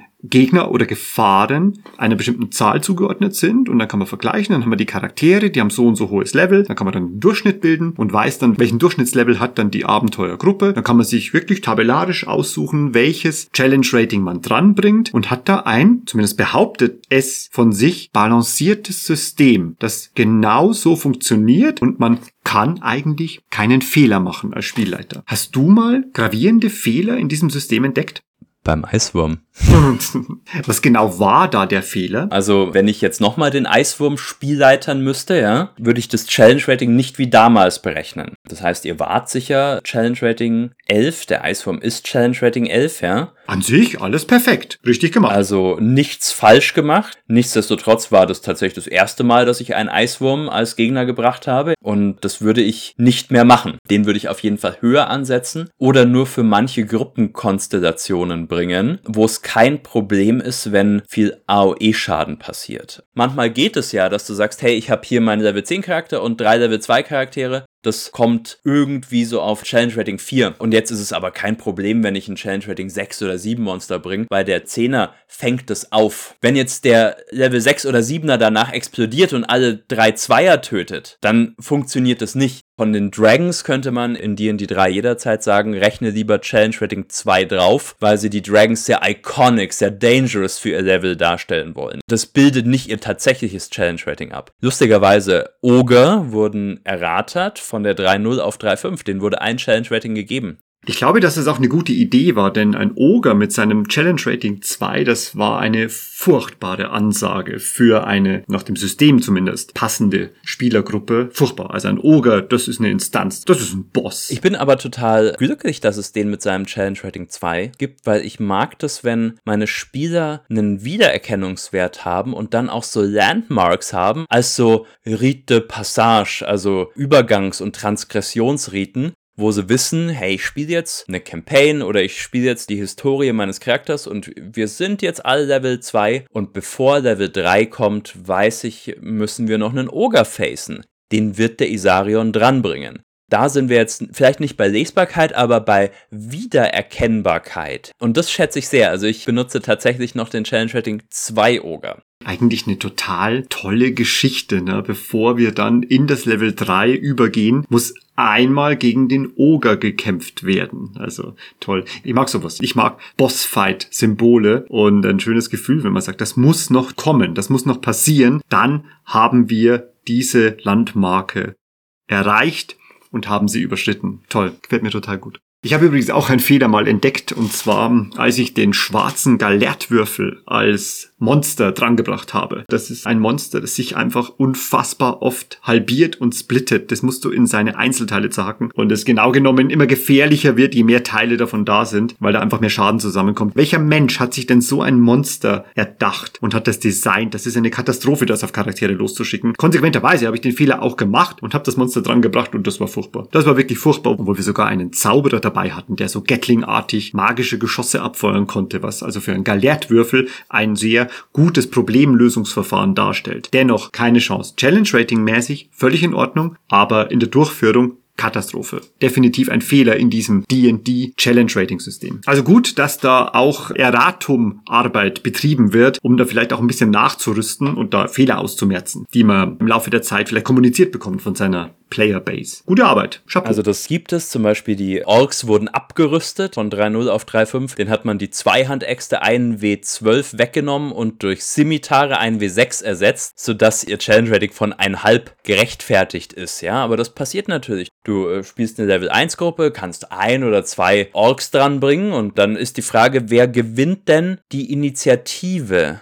Weil wenn der Ork dran ist und der one-hittet den Fighter und die anderen treffen nicht und dann one-hittet er noch einen, dann hat ein Ork zwei Menschen getötet und der Crit, ja, der ja dann bis in Zahlen von 45 nach oben rasen kann, ja, die du dann auf Level 1 bekommst, ja. Das gibt es. Aber, ganz wichtig, eine Sache, ja. Du hast auch nach AD&D gefragt. Und es ist von AD&D, also AD&D ist D&D 2, also es gab Dungeons and Dragons, ja, dann gab es die zweite Edition, die hat man AD&D genannt. Da gab es dann auch nochmal mehrere Editionen davon, ja. Und dann ist D&D 3 oder 3.0 passiert. Und es gab von AD&D auf ähm, D&D, das muss so das Jahr 99, 2000 gewesen sein, da gab es einen unglaublichen Paradigmenwechsel darin, wie man Balancing wahrnimmt.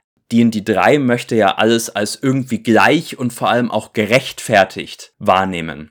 D&D 2, sage ich jetzt, also AD&D, hat das eben nicht getan. Das hat den Monstern zum Beispiel Erfahrungspunktwerte zugeordnet, aber gesagt, eine zusätzliche Gefahr oder ein Hindernis oder wie, wie soll man es nennen, ein Problem, das mit dem einhergeht, ist, dass es schwer zu besiegen ist, aber dafür nur wenig Erfahrungspunkte gibt.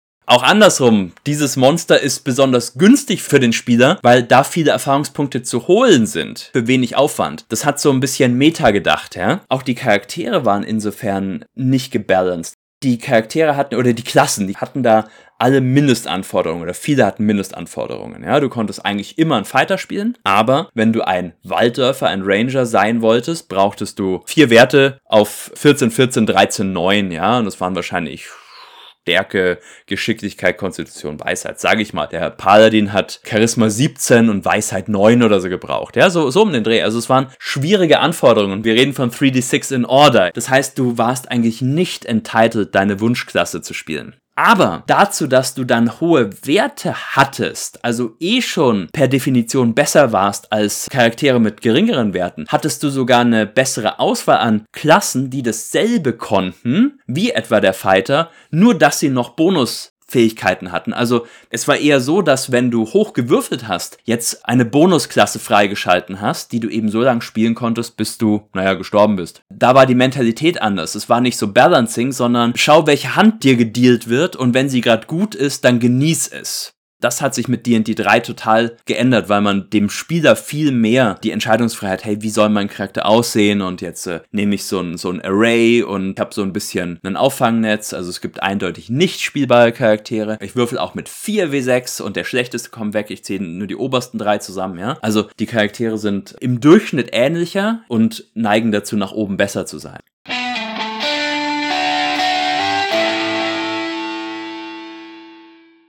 Männer, kehren wir zurück zum Thema Scheitern im Rollenspiel. Wie sieht es aus bei euch? Habt ihr noch was? Einen Gedanken möchte ich noch bringen, den ich mir eigentlich vorgenommen habe, da von euch ein Statement zu bekommen dazu. Es ist ja, dass jetzt Charaktere sterben, ja, dass sich im Kampf herausstellt, Moment, dieser Gegner ist viel zu stark, ich wurde jetzt schon zweimal gecrittet und treffe selber nicht und so, ja. Dass sich abzeichnet, dass ich jetzt das Spiel, ich sag jetzt mal, verliere, dass unsere Gruppe das Spiel verliert, die Charaktere sterben. Das gibt ja das System jederzeit her. Ich meine, es wird gewürfelt. Der W20 ist eine hohe Spanne, der W100 in Cthulhu oder in RuneQuest, wo es herkommt. Jetzt glaube ich, folgendes Phänomen beobachtet zu haben. Es gibt ja diese Dungeon Master Guides und äh, der alten DSA-Box, hey, wie spielleite ich wirklich und sowas, ja. Beispielrunden. In keiner einzigen davon wird die Frage beantwortet. Sie haben ihren letzten Spieler getötet, sozusagen, ja, also lieber Spielleiter. Der letzte Charakter ist tot. Was jetzt? Oder ein Charakter ist tot. Was jetzt? Es gibt zum Beispiel auch in den wenigsten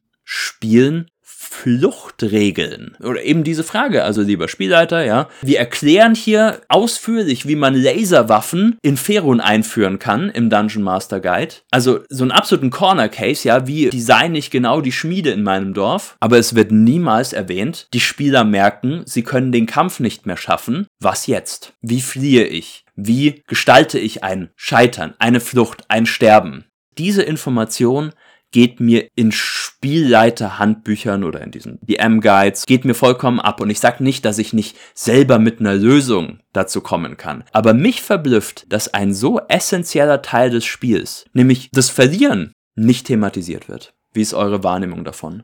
Also ich kann es zumindest für DSA 1 bis 3 noch sagen. Das stand ja relativ ausdrücklich einfach in den Bänden. Ja, dann drehst du gefälligst die Würfel, so dass das nicht passiert, Meister. Und ich kann mich an keine Stelle erinnern, äh, wie du schon sagst, die da irgendwie das thematisiert, dass das ja mal nicht gelingen könnte, was die Spieler vorhaben oder dass das Abenteuer nicht zum Erfolg führen könnte, sondern es ist die Verantwortung des Spielleiters laut diesen Texten, dafür zu sorgen, auch auf unlauterem Wege, sage ich jetzt mal, dass das passiert. Ja, ich müsste schon hart überlegen, für die gängigen Systeme, die ich mir immer so zu Gemüte geführt habe, mir wirklich auch so Scheiter- oder Fluchtregeln vor Augen zu führen oder auch nur eine Handreichung aus den äh, Regelwerken für den Spielleiter, wie man damit umgehen sollte. Entweder vertrauen die drauf, dass die Spieler oder Spielleiter das schon so machen, wie es passt, oder ist es wirklich so vom Mindset auch der Macher einfach nicht vorgesehen, weil Helden scheitern nicht.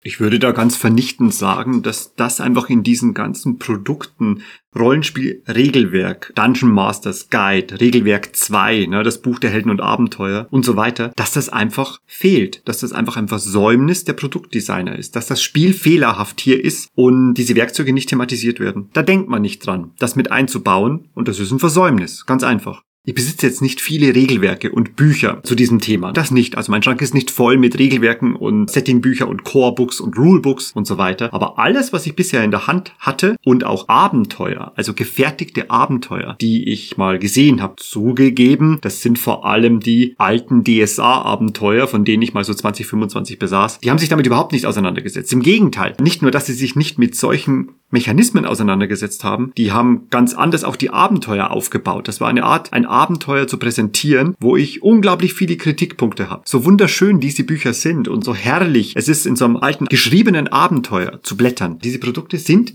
fehlerhaft, weil sie essentielle Plotmechanismen überhaupt nicht beschreiben. Also es wird minutiös und auf Plänen genau beschrieben, wie Dinge aussehen, wie da die Bevölkerung ist und wie man treffen kann und Gebäudegrundrisse werden einem serviert. Die Schmiede ist fünf mal drei mal zwei Meter. Naja, du sagst es, runtergebrochen auf Meterangaben, Breite, Länge, Höhe. Es müssen ganz essentielle Dinge eigentlich entworfen werden, wenn man ein Abenteuer, eine Kampagne plant, sie abdrucken möchte und sie zur Verfügung stellen möchte. Kurzer Verweis auf etwas, was du, Lubo, gesagt hast. Diese Wing Commander PC Spiel Handlungsbäume. Wir müssten hinkommen, dass Abenteuer so designt sind, dass da ein Strang A ist und er kann drei mögliche Outcomes haben. Und wohin führen uns diese drei möglichen Enden? Nicht eine Geschichte erzählen, bei der es keine Abweichungen gibt. Erstellen wir doch so einen richtig tollen Strukturbaum, wo Gelingen und Scheitern und Pyrrhussiege enthalten sind und zu unterschiedlichen weiteren Geschichten führen. Das ist der Kern eines Abenteuers. Und dann fangen wir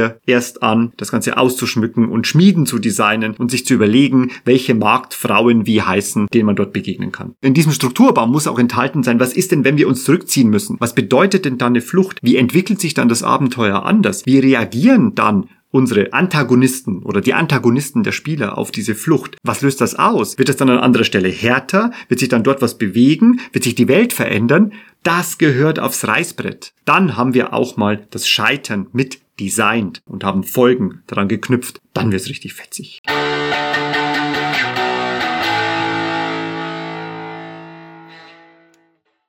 Männer, jetzt aber. Wir haben unfassbar viel weitschweifig und exkursstark über Scheitern im Rollenspiel gesprochen. Wie sieht es aus? Beschließen wir den heutigen Abend. O Gast, Isarion, sprich. Es ist ja an dieser Stelle braucht, dass man sich sehr für die Einladung bedankt und das möchte ich auch tun. Und euch sagen, dass ihr das ganz wunderbar macht mit eurem Podcast und dass ich euch unglaublich gerne zuhöre dass ich hoffe, dass ihr damit auch unbedingt weitermacht, ja, und dass das proliferiert, ja, also dass es eine ertragreiche Geschichte für euch ist. Und dass ich mich besonders freue, dass ich auch meine Gedanken jetzt ähm, hier mal reinbringen konnte und auch mal Fragen stellen konnte, hey, wie meint ihr das überhaupt? Und auch meine Gegenposition, also schaut mal, nein, ich würde mich da exakt anders aufstellen. Das hat mir sehr, sehr viel Freude gemacht. Isarion, du warst ein wundervoller Gast. Allein deine Stimme hat den Sexappeal unseres Podcasts um ungefähr 20 Prozent erhöht. Dafür ein herzliches Danke. Ne? Schön, dass du da warst. Ja, auch von mir vielen Dank. Schaut auch unbedingt mal auf Isarions Kanal vorbei. Der heißt so wie er auf YouTube. Man findet mich unter Isarion auf YouTube, Isarion mit Y und auf Twitch unter I underscore M underscore Isarion und meiner Website www.isarion.de oder www.florian-deichel.de, wo ich über Coaching, Content, Live-Coaching und die Art of Storytelling spreche und junge Menschen unterstütze, die Sinnfindungskrisen oder Depressionen haben. Das ist ja eine wundervolle High Note an dieser Stelle, um da rauszufaden. Lubo, Mensch, unser erster Gast. Das machen wir wieder mal, oder? Ja, das haben wir ganz schön ordentlich gemacht, finde ich. Also gastgebermäßig haben wir sehr aufgelevelt. Dann sage ich euch beiden vielen Dank. Einen schönen Abend wünsche ich euch noch. Vielen Dank. Ride on, be strong. Adventure on, meine Freunde. Adventure on.